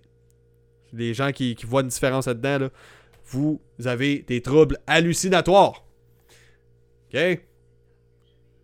Comment ça, j'ai une vidéo de GTA? What the hell? J'ai-tu inversé des vidéos? Ah, Gran Turismo. OK, on va parler de Gran Turismo. Yeah. OK, Gran Turismo. On va faire le tour de jeu. Il est sorti très récemment. Donc, euh, je je suis même curieux. Je veux savoir la date exacte. Euh, GT7 release date, parce que j'ai oublié de le prendre en note. Je tiens à le dire. Il est sorti le 4 mars 2022, soit euh, v'là 5 jours. Donc, euh, super bon jeu euh, qui est sorti. Développé par Polyphony Digital, c'est un jeu de simulation de course hautement détaillé et très réaliste qui t'exige du clean racing. Donc, c'est vraiment un simulateur de course, c'est pas un Forza Horizon. Arrêtez de m'en parler, Forza Horizon, c'est pas du tout le même style de jeu. OK? Merci. Donc, euh, on a là- là-dedans le retour d'un- mode carrière avec le mode licence qui est excessivement difficile. Donc, euh, vraiment comme dans le temps. Enfin, Polyphony ont compris que c'est pas un, un Gran, Gran Turismo Sport ce qu'on veut, très orienté vers le multi. Ce qu'on voulait, c'était un vrai mode carrière avec un mode multijoueur et du contenu à revendre et des courses à revendre. C'est ça qu'on voulait. Donc, dans le jeu, tu dois progresser en faisant plusieurs courses et en débloquant et en collectionnant plusieurs véhicules. Euh, D'ailleurs, justement, le multijoueur va vous mettre un certain temps à débloquer parce que vous devez débloquer différents véhicules dans le jeu. Euh, pour chaque véhicule, ce qui est vraiment cool dans le jeu que j'ai vu, chaque véhicule, tu peux accéder à des photos de sa conception, à l'histoire du véhicule, euh, comment il a été pensé, et ainsi de suite. Fait que c'est vraiment pour les gros, gros fans de char classe. Ok, fait que c'est vraiment cool pour ça. Euh, sinon, le DualSense, la manette de la PlayStation, vous savez qu'il y a un moteur à retour haptique dans les triggers. Donc, ça te donne vraiment une impression que quand tu shifts de vitesse, tu shifts de vitesse pour vrai, puis tu sens la tension sur les triggers quand tu avances. Donc, paraîtrait que c'est vraiment bien intégré. J'aimerais ça l'essayer un jour d'ailleurs. Euh, graphiquement, c'est plutôt bien. Euh, Il y en a qui disent c'est Ah, c'est tellement bien fait, mais moi personnellement, je suis pas. euh, comment dire. Oui, c'est beau, c'est bien fait, mais tu le vois encore que c'est un jeu là, quand même. Venez pas dire que c'est exactement comme dans la vraie vie. Par contre, niveau détail, les cockpits, l'éclairage, le ray tracing, euh, tout est très très clean. OK, donc vous avez un mode ray tracing et un mode performance. Donc les reflets sur le métal est vraiment très beau sur la coche. Par contre, chose que j'ai remarqué que j'ai plus ou moins aimé, le jeu a l'air de rouler à 60 frames par seconde. Par contre, les reflets, eux, ont l'air de tourner à 30 frames par seconde. Ce qui fait que c'est comme saccadé un petit peu sur les reflets. Et moi, ça avait tendance à m'agacer un petit peu. Donc, euh, c'est un détail. Je me trompe pas, moi, ce que j'avais vu, c'était sur les reflets du casque de ton bonhomme, que justement, c'était du 30 frames. Euh, dans le gameplay, écoute, ça a l'air d'un vrai solide simulateur. Par contre, un petit moins que j'ai ajouté, la physique des véhicules quand ils jumpent dans une course de rallye, c'est vraiment mal géré. C'est vraiment dégueulasse. Pour vrai, ça fait, partie des, des pires physiques que j'ai vu quand un char jump de toute ma vie. Mais ça, c'est quelque chose qui va se corriger avec des patchs éventuellement parce que la façon que le, véhicule rebondit quand tu fais un jump à rallye, c'est tout simplement dégueulasse. Donc, euh, la musique, la musique euh, de Gran Turismo 7, c'est de la musique classique. Ils ont vraiment voulu faire ça clean, clean, clean là, pour les, gens très euh, de la haute société quasiment, mais parce que c'est pas de la haute société qui font jouer à votre jeu nécessairement. C'est des fans de véhicules, oui, mais pas des fans de musique classique, je ne crois pas, en tout cas. Donc c'est ça, ça laisse à désirer, mais bref, il y en a quand même. C'est juste qu'il y a des modes de jeu qui dépendent de la musique. Des modes de jeu qu'il faut que tu fasses ta course le plus parfaitement possible, le temps d'une chanson, puis tu entends la, la, chanson jouer. Ça porte beaucoup sur la tune, et la tune, c'est du classique. Donc, ça te donne pas vraiment le goût de prendre des virages plus vite.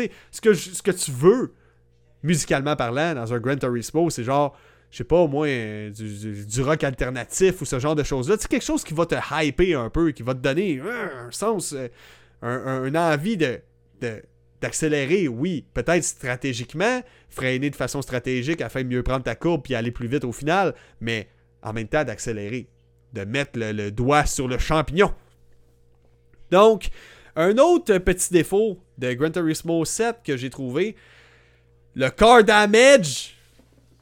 Les voitures ne s'endommagent pas. Vous êtes un simulateur de véhicule. Je m'attends pas à ce que ça ressemble à BMNG, là. Mais quand même, un petit effort, des petits graphiques sa peinture, quelque chose. Donnez-moi quelque chose, mais les, les véhicules ont aucun dommage physique apparent. Donc, c'est. Le char, tu vas le rentrer dans un mur, il va garder la même apparence. On n'est plus sur. Dans le temps de la PlayStation 1, ça passait, ça. Ça, ça passait. C'était normal. Mais là, on peut-tu avoir du dommage sur les véhicules? Là, come on, il y a des jeux qui sont faits par des plus petites compagnies que ça, euh, comme Wreckfest, qui sont que la conduite est très bien faite, la physique est super, super bonne, et puis en plus, ces véhicules s'endommagent de façon unique à chaque course. Vous auriez pu au moins avoir un petit système de damage sur les véhicules. Ça aurait ajouté à, l'immersion et au réalisme.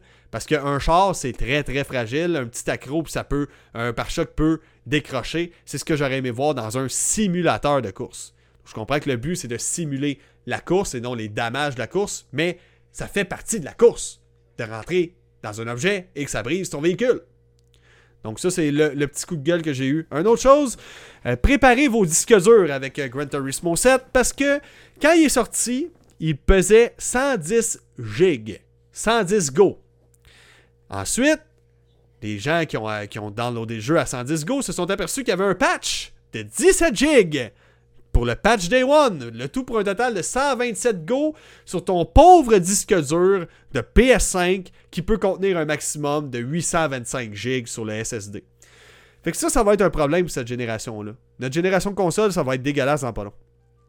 On va avoir besoin de, méthodes de, de, compression pour prendre le moins de place possible pour ce qui est des jeux, là, plus que ça, parce que euh, avoir maximum 5 jeux sur son disque dur et que le, disque dur est rempli parce que tous les jeux font plus de 120 gigs, euh, ça va être un problème bientôt. Là, dites-vous, les jeux font 127 gigs en ce moment et c'est qu'un patch day one.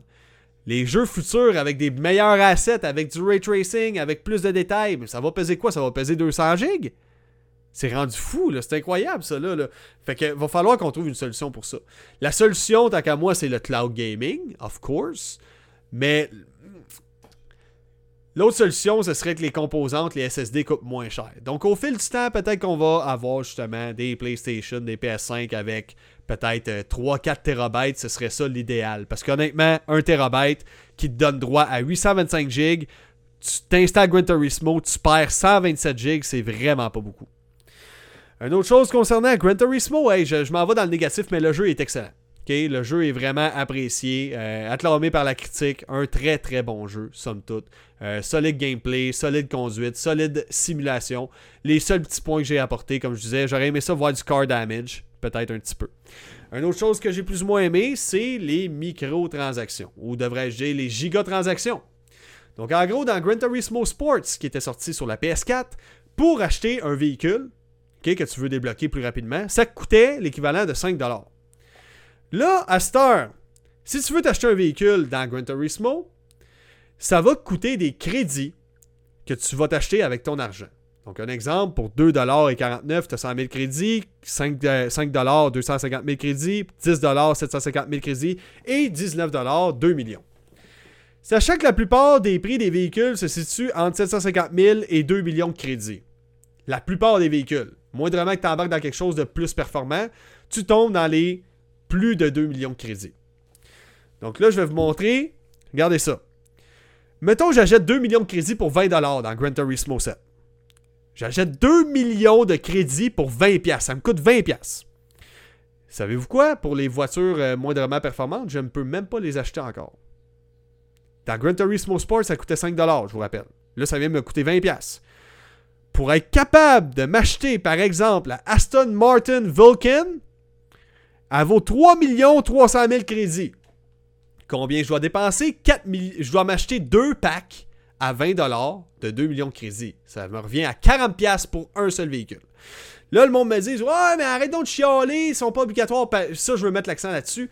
Les microtransactions ne sont pas obligatoires. Vous pouvez faire le jeu et tout débloquer normalement en grindant, c'est bien correct.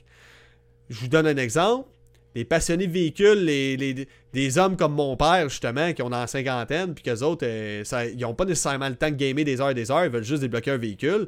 Dans Gran Turismo Sport, ça leur dérangeait pas de, dépenser 5$, mais là, pour débloquer leur véhicule préféré qu'ils voudraient avoir rapidement sans se faire chier pendant 100 heures devant leur console, ils, vont être obligés de payer un minimum de 40$. Puis là, le monde me dit Ouais, mais pourquoi tu chiales, pis tout, c'est bien correct, c'est ça le prix. Oui, mais tu sais, il y en a qui me disent Arrête de chialer, joue au jeu. Ok. Moi, je vais t'expliquer ça d'une autre manière. T'as pas le temps de te faire à manger, toi. Ça, c'est arrivé à tout le monde, ça. Donc, qu'est-ce que tu fais? Tu commandes du resto. On le sait qu'on ne devrait pas commander du resto. On sait que ça va être plus cher. Mais c'est sûr que si le resto me charge 4 fois plus cher qu'avant, donc je prends l'exemple Gran Turismo Sport 5$ pour un véhicule, Gran Turismo 7 pour un véhicule moindrement performant, c'est 40$ le véhicule. OK? Ça en fait de l'argent, là. C'est pas achetable, ça, là. C'est beaucoup trop onéreux. Dans un restaurant, si je m'attends à ce que ça me coûte à peu près, je donne un exemple, un 25$ au total pour ma commande, peut-être 30$. OK? Pour ma commande. OK? Peut-être. C'est sûr que si le marchand m'arrive et me dit Hey, à cette heure, on charge 120 pièces. Donc là, t'es-tu fou, toi? Euh, j'achèterai pas ça, là. Fait que de un, euh, Polyphony euh, Digital, vous, vous en vendrez pas des véhicules à 40$. Ça, je suis pas mal sûr, à moins qu'il y ait du monde qui ait autant d'argent que ça à dépenser pour rien. faudrait revoir les prix de vos crédits à la baisse pour, comme je vous disais, c'est monsieur, madame là, ce monde-là comme moi qui sont pères de famille, ainsi de suite, qui n'ont pas nécessairement le temps de gosser des heures et des heures à faire des courses pour débloquer leur véhicule préféré, qui veulent juste être au niveau des autres et pouvoir compétitionner, faire des courses en ligne avec les autres. Donc, participer avec eux. Donc, euh, avant de passer à la prochaine nouvelle, il y a Bobby Schnack qui dit Punaise, j'ai pas vu ta notif, mais sinon, ça va? Ben oui, ça va. Ça va mieux depuis que j'ai plus le COVID. Ça va très bien.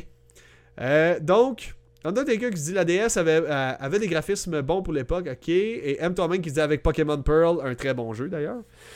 Alexandre qui me dit le problème avec le cloud, c'est que une bonne connexion internet, c'est vraiment pas donné. Et je dirais un tiers des gamers à cause de leur localisation géographique. Ouais, effectivement, euh, c'est pas partout qu'il y a de la fibre. Et puis aussi la latence. Dans un jeu de course où le FPS est roi, le cloud gaming, c'est la cochonnerie. Mais dans un RTS, mettons, un jeu de stratégie en temps réel, c'est parfait. Mais c'est quand t'embarques dans des jeux de combat, des first-person shooters ou des jeux de course, c'est un peu de la merde, le cloud gaming. Donc, sachant que la majorité des gens jouent à des FPS, euh, bof, hein? Euh, Bobby Schnack, leur prochain jeu 70 000 pour une petite voiture, ben ça s'en vient. Hein? C'est, vers ça qu'on s'en va. Euh, parce que statistiquement parlant, par rapport à Gran Turismo Sports, les microtransactions ont grimpé de 700% en termes de prix. Je suis allé me moucher à soir. Bon. Et puis, euh, by the way, Gran, Turismo 7, très bon simulateur de course. Il est disponible sur PS5, PS4, mais il n'est pas disponible en Russie. Parce que tout le monde a décidé de boycotter la Russie. Donc là, il y a des compagnies comme Activision Blizzard, comme Epic Games, comme Take-Two, comme Ubisoft, euh, et CD Projekt Red, FIFA, qui ont décidé de retirer tous les joueurs russes, la liste des joueurs russes. Tu sais, là, il y a une chose. Je vous l'ai dit, je ne vais pas prendre position pour je suis pour qui là-dedans. Ça, c'est un autre dossier, c'est pas ici que je vais en parler. Par contre, faut garder en tête qu'il y a une bonne partie du peuple russe qui sont des victimes, là. Moi, moi, je, mettons, mon pays fait la guerre demain. Je suis pas pour la guerre. Mais j'ai pas le choix, mon pays, il fait. C'est le gouverneur, il décide, lui, ah ouais, let's go. On envoie des troupes là-bas, puis euh, let's go. Ben, il y a beaucoup de victimes là-dedans. Fait que là, le fait qu'on les qu'on boycotte la Russie, qu'on les empêche d'acheter puis de jouer à leur jeu préféré comme Gran Turismo qu'on peut que les, joueurs russes peuvent même pas acheter. Euh, tu sais, je trouve ça c'est le bout où je commence à trouver plus ça correct. C'est comme à un moment donné, il y a eu le Black Lives Matters. Tout le monde s'était mis à embarquer dans, le, dans la vague du Black Lives Matters. Puis avec raison, là. Ce qui est arrivé à Floyd, euh, Floyd Banks, quelque chose de même, c'est vraiment triste. Euh, puis honnêtement, c'est vrai que malheureusement, encore aujourd'hui, le racisme, ça existe, puis ça devrait pas exister. Tout le monde a droit à sa place dans ce monde.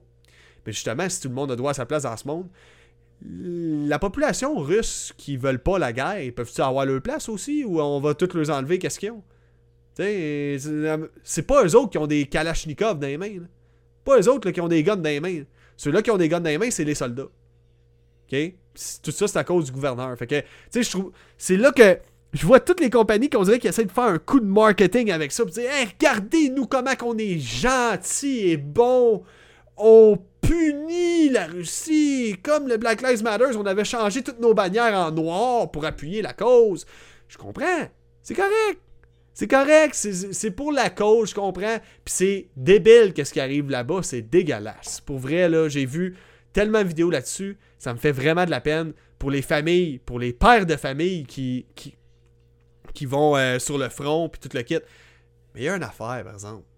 Je sens le côté hypocrite des compagnies qui essayent de profiter, de, profiter du coup marketing de la patente un peu trop. Puis qui se font mettre la pression parce que les autres compagnies le font. Fait qu'ils sont comme, ah, on va le faire nous autres avec. Mais c'est parce qu'à l'autre bout, les, les Russes, qu'eux autres, ils ont rien fait de mal jamais. Ils ont même pas fait de mal à une mouche dans leur vie. Jamais. C'est du monde que tu t'es kick au cul puis ils te disent merci. Tu sais, il y en a des gens comme ça aussi en Russie ben eux autres, on les punit pareil. Hey, fuck you. Puis il paraît qu'ils sont une bonne majorité en plus. Mais comme je dis, on fait pas de conspiration ici. On commence pas à spéculer des affaires qu'on sait pas. Ce que je vous dis, c'est que ça, c'est une preuve, c'est un fait. C'est un fait plutôt. C'est pas tout le monde là-bas qui sont pour la guerre. Fait que je trouve pas ça correct qu'on les punisse tous en le privant de leur divertissement, de leur jeu préféré. Donc ça, c'est le bout que je suis pas d'accord avec la patente. OK? Fait que je pense pas que c'est les soldats russes qui vont acheter le jeu, moi. T'sais? Pas, pas vraiment eux autres les principaux concernés. Mais bon, ça peut empêcher l'économie de rouler puis faire en sorte que tout le monde arrête la guerre parce que économiquement parlant, la Russie, ça tombe, ça tombe dans la merde. Mais tant mieux. Tant mieux ça arrête toute la guerre, ça arrête tout, tant mieux. OK? Tant mieux. C'est parce que il y a, y a, rien qui vaut autant de vies perdues. Il y a rien qui vaut ça dans le monde. Donc, Z World qui dit What the fuck, on est ça en 2015 Euh, Black Salami il dit Yo, what's up? Ben, j'espère que ça va bien, mon Salami. Euh, M. Qui dit George Floyd. Oui, George Floyd. Jesus Christ, je suis une merde. Oh my god, je connais même pas le nom du gars qui a parti ça. Shit. Toutes mes excuses. Je pensais, je pensais que c'était Floyd Banks. George Floyd. Euh, Bobby Schnack qui dit Bon, ben, passe une bonne soirée et euh, une bonne semaine. Ben, merci, Bobby Schnack. Attention à toi, man. merci d'être passé pour de vrai.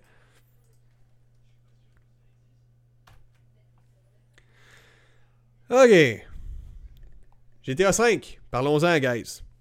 Donc, euh, vous savez que GTA 5 est à veille de débarquer. Hein? Ça va débarquer le, le, le, le, 15 mars prochain. Donc, on a su qu'il allait avoir des améliorations non négligeables pour le prochain GTA. Il va avoir euh, plusieurs modes différents. Il va avoir le mode fidélité. Le mode fidélité, ça va être du 30 FPS avec du 4K et du ray tracing. Donc, mode fidélité est égal à très très beau graphisme pour un GTA. Le mode performance, 60 FPS avec une résolution 4K dynamique, qui est non native. Ensuite, le troisième mode, c'est le plus hybride, c'est-à-dire le performance RT. Ça va être du 60 images par seconde en 4K non native. Donc enfin sur console, on va avoir un GTA qui va être possible d'être joué en 60 frames par seconde. Merci! Merci! J'étais plus capable. Sur Xbox One, sur la, sur la Xbox 360 PS3, le jeu standait même pas les 24 images secondes. Après ça, on arrive sur Xbox One, je me disais, ah, le jeu, il renaît sur la Xbox 360 PS3, il va runner à 60 images par seconde. Ben non! Ça run en bas des 30 images par seconde. Et puis les loadings sur GTA Online sont exécrablement longs. C'est fou. T'as le temps de te faire trois cafés. T'as le temps d'aller travailler à ta job, puncher out, tu reviens, c'est encore en train de loader. C'est fou. Mais la bonne nouvelle, c'est qu'avec cette nouvelle version-là de GTA V, les, euh, les loadings vont être quasi inexistants. Et puis le mode online va être entièrement repensé, puis justement plus euh, ajusté justement pour euh, les consoles de nouvelle génération. Ce qui veut dire que probablement qu'on n'attendra plus aussi longtemps dans les lobbies. Donc ça, juste ça, moi c'est la, longueur des loadings. Tu sais, jouer une demi-heure, puis avoir joué seulement 15 minutes à cause de tous les loadings qui sont tellement longs dans GTA, ça me gossait éperdument. Sachant que mon temps est vraiment compté quand je fais une game à quelque chose. Donc de savoir que les SSD dans les consoles de nouvelle génération vont amener un changement là-dessus, que je vais pouvoir faire une game, puis en quelques instants, je me ramasse déjà dans une partie, puis euh, let's go, euh, je fais un, je fais un braquage de banque avec d'autres personnes, ça, ça va, ça, va, ça va être un game changer. Ça va faire en sorte que je vais retourner sur, euh, sur euh, GTA Online. Ça, c'est sûr. Donc, il y aurait eu un leak. OK? Donc, une information qui aurait glissé sur euh, le site de Game Room, qui est un site de vente de jeux en ligne, qui aurait étiqueté le prix du jeu à 40 euros. Donc, pour le nouveau GTA. 40 euros, c'est à peu près 50 dollars canadiens. Et puis, le mode online standalone, le GTA Online standalone, coûterait à moitié d'après les rumeurs. Donc, juste vous donner une idée du prix, ça va coûter peut-être 50$ pour le full package GTA, avec la campagne, euh, le mode solo, c'est-à-dire. Et puis, euh, pour ce qui est du mode multijoueur, si vous voulez juste avoir le mode multijoueur de Grand Theft Auto, euh, ça va vous coûter la moitié, donc l'équivalent d'à peu près 25$ d'après les rumeurs, d'après la conversion du prix d'euros en dollars canadiens. Alex, il me dit GTA 5 sur PS5 présentement, si tu le précommandes, il est 12,50$ online. Et jeu complet inclus, c'est vraiment un deal exclusif de Rockstar sur le PSN pour quelqu'un qui l'a pas à ce prix, c'est super. Aïe, aïe, c'est malade ça, 12,50$. Ok, bon, mais that's it. C'est bon à savoir. Merci pour l'information. Merci beaucoup. Euh, quoi, euh, Crawl Addict. Crawl Addict qui me dit Je m'ennuie des bonnes vieilles cassettes pour ça. Euh, effectivement. Donc, euh, je m'ennuie de l'époque que nos jeux étaient tout simplement complets. Hein? Ou des bonnes vieilles cassettes à la Nintendo 64 que les chargements étaient instantanés. sinon, Battlefield 2042, parlons-en. Guys, ça va pas bien. Ça va pas bien pour Battlefield 2042. Je t'avais de m'appeler euh, ma game 2042 à force que j'en parle à chaque semaine. Euh, je vous dirais, c'est la dernière fois que j'en parle si c'est encore des nouvelles par rapport au fait que ça va pas bien pour euh, Battlefield 2042. Donc le jeu est sorti récemment, les gens n'étaient pas satisfaits, ils étaient bourrés de bugs, il y a même des gens qui ont créé une pétition pour se faire rembourser intégralement le jeu, un peu comme il est arrivé avec Cyberpunk 2067. Puis honnêtement, moi, je serais partant pour que ça arrive. Ça va peut-être enfin donner une leçon. Si ça arrive à deux compagnies différentes, donc c'est arrivé pour Cyberpunk, si ça arrive pour euh, DICE avec euh, Battlefield 2042, j'espère que ça va nous apprendre de sortir des jeux. Pas, pas DICE, excusez-moi, c'est pas eux qui sont en tort. C'est l'éditeur Electronic Arts qui a pas été correct là-dedans. J'espère que ça va nous apprendre à sortir des jeux qui sont finis, qui sont terminés. Hein? C'est comme ça qu'on sort des jeux d'habitude. Hein? Quand, j'achète un assiette puis que je te demande un cheeseburger, Je m'attends à ce qu'il y ait du pain dans mon cheeseburger, pas qu'il manque des morceaux. Puis que tu me dises Ah, mais tu peux manger la boulette de viande, là. je vais mettre le pain plus tard. Ben oui, toi, Carlis. Voyons donc. Donc, Battlefield 2042 est, euh, connaît actuellement une grosse baisse de popularité. Et puis, DICE, qu'est-ce qu'ils disent, eux autres, de ça? Ben, ils disent Écoute, euh, on sait qu'en ce moment, le jeu se fait appeler un Walking Simulator. Ça veut dire que tu dois tellement marcher longtemps pour te rendre d'un point à l'autre pour conquérir un point dans la map ou euh, te déplacer d'un objectif à l'autre. Les maps sont tellement grandes. On avait mis ça grand vu qu'il y avait 128 joueurs qui pouvaient intégrer le jeu, mais là on se rend compte que c'était une erreur. Fait qu'ils veulent rapetisser les maps, ils veulent retirer certains véhicules, ils veulent rapprocher les points de capture sur les maps. Donc ça, ils vont travailler là-dessus. Mais écoute, je vais vous donner mon opinion là. En ce moment, des chiffres sur, sur SteamDB, qui est la plateforme de Steam Database. Il y a entre 1900 et 2000 joueurs en ligne qui fréquentent Battlefield 2042. Pour un jeu qui vient de sortir cette année, c'est vraiment de la merde. C'est vraiment pas bon, ça, là. C'est les stats d'un jeu que ça fait 10 ans qu'il est sorti. Et puis, la plupart des gens qui jouent à Battlefield se sont retournés sur Battlefield 5 et Battlefield 1. Donc, Battlefield 5 a 7000 joueurs actifs. Je vous rappelle que le nouveau 2042 en a seulement entre 1900 et 2000. Donc, Battlefield 5, il y a combien de fois? Attends un peu. Trois, fois plus. C'est ça? Ouais. On peut dire à peu près trois fois plus de joueurs sur Battlefield 5 que sur 2042. Il y a 1200 joueurs de plus actifs sur Battlefield 1 aussi. Et puis, euh, même chose pour Battlefield 4. Il y a un petit peu plus de joueurs actifs sur Battlefield 4 qui est sorti en quoi 2014 ça fait longtemps, là, ça fait bientôt 10 ans. Un jeu de vlog quasiment 10 ans, il y a plus de monde dessus. Tu vois bien qu'ils ont manqué leur coup avec celui-là. Fait que là, après ça, DICE, ils ont, fait un communiqué sur leur blog pour dire oui, c'est ça, on va réacheter les maps, on va les rendre plus petites, blablabla. Bla, bla. Euh, fait que moi, je vous dis tout de suite, le mal est déjà fait. Ce jeu-là va mourir. Ce jeu-là va mourir. À moins qu'il devienne free to play et qu'ils font les ajustements qu'ils viennent de dire, ce jeu-là va juste crever. Ça marchera pas. Le mal est déjà fait. C'est pas. C'est parce qu'il y avait tellement de problèmes à la sortie que c'est pas le genre d'affaire que tu peux patcher en quelques. quelques jours. C'est en plusieurs mois. Puis ça, je suis tanné de tout ça. Je suis tanné des jeux qui sortent, qui sont pas finis, puis qu'on se fait promettre qu'ils vont le finir après. Fait que tu sais, ce qui est le plus con là-dedans, c'est que le monde les achète. Arrêtez de les acheter. Je ne dirai jamais assez. Arrêtez d'acheter ces foutues merdes que vous savez qu'ils sortent buggés et vous l'achetez pareil. Regardez la critique en ligne. Si la critique est mauvaise, si la critique dit. Puis pas n'importe quelle critique, là. Hein? Essayez la critique officielle de la presse, puis allez voir après ça la critique de, justement, une, une critique brutalement honnête d'un YouTuber qui est un peu connu, ça va vous donner une très bonne idée si le jeu est bourré de bugs ou si c'est de la cochonnerie ou pas. Ça va vous donner une bonne idée à qui vous devez faire confiance. S'il y en a un qui dit Ah non, le jeu est tout beau, 8 euh, sur 10, puis finalement c'est la grosse cochonnerie, tu sais. Comme je donne un exemple, c'est pas le cas, mais mettons IGN ferait ça. Je donne un exemple. Ils ont pas fait ça. Là. Je les accuse de rien, là. Je, je sais pas si on fait ça. Mais mettons qu'ils diraient Ah, le jeu c'est un 9 sur 10. Puis là après ça, tu vas voir la critique euh, de Dreamcast Guy, mettons puis dire ouais, ça c'est un 6 parce qu'il y a tel bug, tel bug, ben écoute celui-là qui dit qu'il y a des bugs. OK? Genre, puis surtout s'il prouve en te montrant des vidéos, écoute-le.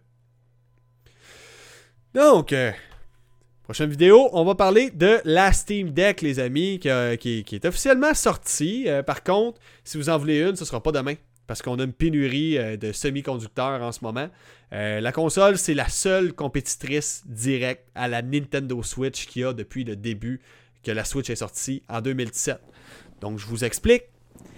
Il y a des compétiteurs à la Nintendo Switch depuis un bout de temps, mais c'est des consoles comme la Aya Neo Pro. Allez voir le prix. C'est un PC portable à 1200$, la Aya Neo Pro.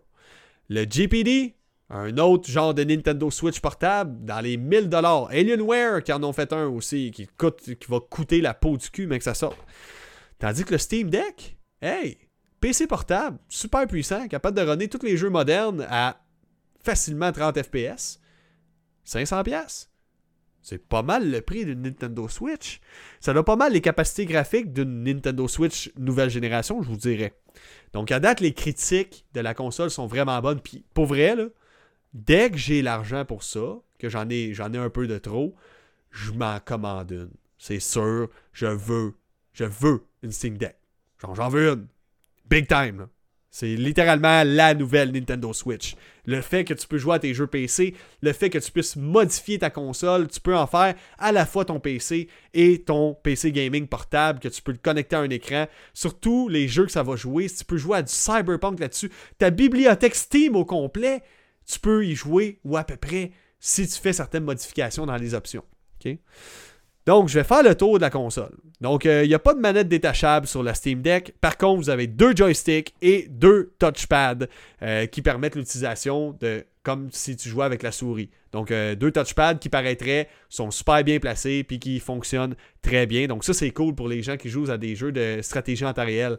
Hein, Steven? Je sais pas si tu m'entends, mais si tu écoutes ça, mon gars, c'est clair qu'il nous faut une Steam Deck pour jouer à des jeux comme Europa ou des shit de même. Ça serait parfait. Parce que ce qui fait que je joue tout, tout le temps sur ma Switch, c'est que c'est la console que je peux sortir puis plop, je commence ma game et voilà, la partie est commencée. C'est une très grosse console portable. Je peux même pas dire que c'est une console portable à force qu'elle est grosse. Mais ce qui est cool, c'est que vu que c'est un PC portable, si tu veux faire du LAN party avec tes chums, chose qui se fait des fois euh, à mes jobs que j'ai déjà fait, euh, que tout le monde s'invite à une même maison puis on fait une soirée PC, ben t'amènes ton Steam Deck puis tu fais une game sur PC avec tout le monde. C'est malade ça comme option, là. C'est, fou. Il y a du gyro gaming. Euh, la, console, le fait qu'elle est super grosse très épaisse, elle a une solide, solide grip. Donc, très ergonomique à ce niveau-là. Petit downside, il y a deux fans sur la Steam Deck. Donc, deux fans, une sur le dessus et une derrière. Donc pourquoi je dis que c'est un défaut qu'elle soit derrière? Tes doigts, des fois, vont aller là-dessus, puis ça va aller dans, dans le filtre de la fan. Puis j'ai peur que la cochonnerie, la poussière rentre là-dedans, moi. Honnêtement, j'ai l'impression que c'est quelque chose qui va chier les composantes. Donc clairement pas une console que tu vas traîner dans les poches parce qu'il y a deux trous qu'il y a de la cochonnerie qui peuvent rentrer directement dans tes composantes. Euh, de la mousse de tes poches ou des affaires de même ou la mousse de, ta poche. C'est pas, pas l'idéal. Donc, euh, euh, vous avez accès à un nouveau système d'exploitation qui a été fait exprès pour la Steam Deck qui s'appelle le Steam OS. Donc, ça ressemble beaucoup au Steam Picture, Steam Big Picture qu'on se sert quand on joue au Steam Link. Donc, c'est pas tous les jeux qui sont compatibles sur le Steam Deck. Par contre, vous, pouvez filtrer dans le système d'exploitation les jeux qui sont assurément compatibles. Il y en a d'autres qui sont vus comme non compatibles, mais c'est juste que les textes sont, sont pas assez gros, vu que c'est une console portable, donc ils ne conseillent pas d'y jouer, mais vous pouvez quand même y jouer si vous vous en foutez des écritures, ce qui est le cas pour la plupart des jeux. Donc, euh, c'est ça, euh, les textes. Sinon, il y a d'autres jeux qui sont injouables, comme un exemple Fortnite, Apex Legends, Rust, ils sont injouables parce qu'il y a un système d'anti-triche. Puis pour l'instant, le système d'exploitation en dessous de ça du Steam Deck, qui est comme Proton, je crois, quelque chose de même, n'est pas encore compatible avec les systèmes d'anti-triche de Fortnite, d'Apex Legends, mais ça s'en vient. OK, Valve sont en train de travailler là-dessus, Valve, la, compagnie qui, a fait euh, le Steam Deck. Donc, tu peux ajuster tes frame cap. Donc, tu peux mettre ça à 30 FPS si ça te tente de barrer ça à 30 FPS pour sauver ta batterie. Tu peux avoir une carte SD pour euh, et euh, comment dire, euh, grossir ta mémoire. Donc, la carte SD, par contre, les jeux chargent très lentement sur la carte SD comparativement au SSD intégré de la Steam Deck. Il y a aussi la possibilité d'avoir du cloud save, ce qui veut dire que si tu fais une game sur ton PC puis que tu as envie de chier, tu peux aller chier avec ton Steam Deck et continuer la partie que tu faisais sur ton PC. Il y a trois stockages disponibles, la 64 GB, la 256 GB et la 512 GB. la console a un petit défaut, deux petits défauts, je vous dirais. Elle ne télécharge pas en sleep mode. Donc si elle est en veille, elle ne téléchargera pas son jeu. Donc euh, Steam euh, euh, explique que pour le moment, il faut absolument que les fans fonctionnent pour que la console fonctionne. Donc c'est le pourquoi elle, ne, elle, ne, télécharge pas en sleep mode. Ça, je trouve que c'est un défaut, honnêtement. Mais je sais qu'ils vont pouvoir corriger ça avec une mise à jour assez facilement. Sinon, la batterie, quand tu joues à un jeu qui est moindrement demandant, elle a une durée de 2 heures. Donc deux heures, ce n'est pas beaucoup. Euh, par contre, faut savoir que la Switch, quand tu joues à un jeu qui est très demandant, c'est dans les 2h30, 3h gros top. Fait que tu sais, c'est normal. Là. ça joue à des jeux qui demandent beaucoup plus de puissance que la, Nintendo Switch, justement. Donc, à titre de comparaison, sur la Steam Deck, vous pouvez jouer à freaking God of War à 30 frames par seconde. God of War, c'est la vitrine technologique de la PlayStation 4. C'était le jeu wow de la PS4. Et puis tu peux y jouer à 30 frames par seconde. C'est insane. Et pour cette simple raison, je veux un Steam Deck. OK? Tu peux jouer à Cyberpunk à Medium, les graphismes à Medium à 30 FPS, Resident Evil 7, les settings par défaut, vous pouvez les runner jusqu'à 60 frames par seconde. C'est-à-dire à quel point elle en a sous le capot, cette petite console-là. Donc, euh, fait cocasse, j'ai vu Game Newell, qui est le, fondateur de Valve, le créateur, si je ne me trompe pas, des jeux Half-Life, si je ne me trompe pas, ou celui derrière ces jeux-là. Il est allé livrer des Steam Deck directement chez les gens. OK? Je me rappelle plus dans quelle région, par contre. Euh, mais c'est ça, il y a des gens qui sur euh, Reddit qui disaient Hey, il y a Game Newell qui est venu me livrer chez nous. Genre, what the hell? Euh, oui, Game Newell est venu leur livrer chez eux. Puis c'est très drôle. Il a fait une vidéo aussi pour documenter tout ça.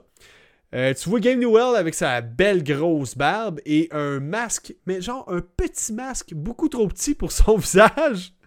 Fait que Game Newell, je t'adore, mais honnêtement, le petit masque là, dans la grosse barbe, de toute beauté. C'est magnifique, tu le portes à merveille. Continue de bien le porter comme ça, c'est vraiment beau, magnifique. Ensuite, je veux démystifier une rumeur qu'il y avait concernant le drift. Donc, il faut savoir que la Nintendo Switch est connue pour un problème. À vrai dire, deux problèmes concernant ses manettes, les Joy-Con. Les Joy-Con se déconnectent, le Joy-Con de gauche se déconnecte régulièrement. OK? Puis j'ai ma Switch, j'ai une Joy-Con qui a ce défaut-là, qui se déconnecte à tout bout de champ. Puis des fois, tu payes sur un bouton quand tu joues en Bluetooth, puis euh, vu que la manette, elle réagit plus, finalement. OK? Eh, regardez-moi ça, ça run, ça fait tourner Cyberpunk. Regardez-moi ça de toute beauté, là. Un gros, gros jeu en plus, c'est incroyable, ça. Euh, donc, euh, c'est ça. les joysticks aussi de la Nintendo Switch font du drift. Du drift, c'est quand, euh, dans le fond, tu as un joystick que même quand tu n'y touches pas, il continue à peser vers une direction. OK? Fait que, mettons, ton joystick de gauche qui sert à déplacer ton personnage, même quand tu lâches ton joystick, ton personnage continue à se déplacer parce qu'il reste un peu vers l'avant, ton joystick, ou un peu vers la gauche, ou ainsi de suite. Donc ça, c'est souvent dû à, parce que le, joystick est rendu vieux, il est rendu usé. Les qui se sont mis à paniquer, ils ont eu leur Steam Deck et le Steam Deck faisait du drift. Je vous rassure, ça a été corrigé via une patch. C'était une erreur dans le firmware du Steam Deck qui faisait en sorte que euh, les, points morts du joystick faisaient qu'il y avait du drift pour les joysticks. Donc, dès que la mise à jour a été déployée, les problèmes de tout le monde par rapport au drift et des joysticks ont été résolus. Donc, c'est vraiment pas la console qui a un défaut de drift. C'est simplement. Euh, oh, unhandled exception code. OK. Donc, c'est vraiment pas. Euh, comment dire, les, joysticks qui sont défectueux. Donc, euh, je faites-vous en pas. On fait pas face à la nouvelle Nintendo Switch euh, en termes de problèmes de joystick. OK? Donc là, la prochaine nouvelle, on la fait rapidement. OK? On fait ça rapido. La prochaine nouvelle, c'est Halo. J'ai fait une capsule là-dessus. Halo Infinite, les amis. Donc, Halo Infinite, quand c'est sorti cette affaire-là, il n'y avait pas de coop, pas de level select en multijoueur, pas de forge. Pas de mode forge. Pas de coop pour le mode campagne. Hein? Je vous rappelle, c'est quand même assez essentiel pour un jeu Halo, je trouve, de cette trempe-là. Pas de mode Slayer quand c'est sorti. Pas de Team SWAT non plus, qui est un mode très, apprécié par la communauté Halo. Que dans le fond, c'est du Team Deathmatch avec du monde que dès que tu manges une, une balle dans la tête, tu crèves c'est instantané. Puis dans Halo, vu que tu as un gros time to kill, c'est quand même. Euh, c'est ça qui est le fun, c'est le fait que tu crèves d'un coup quand tu reçois ta balle dans la tête. Donc euh, c'est super. Sinon, les modes coop et forge étaient censés arriver pendant la saison 2 et 3 d'Halo. Eh bien, 343 Industries avait reporté euh, tout ça en expliquant qu'il avait besoin encore de temps. Le report a duré 3 mois pour la coop et finalement, ça devrait être plus long que prévu.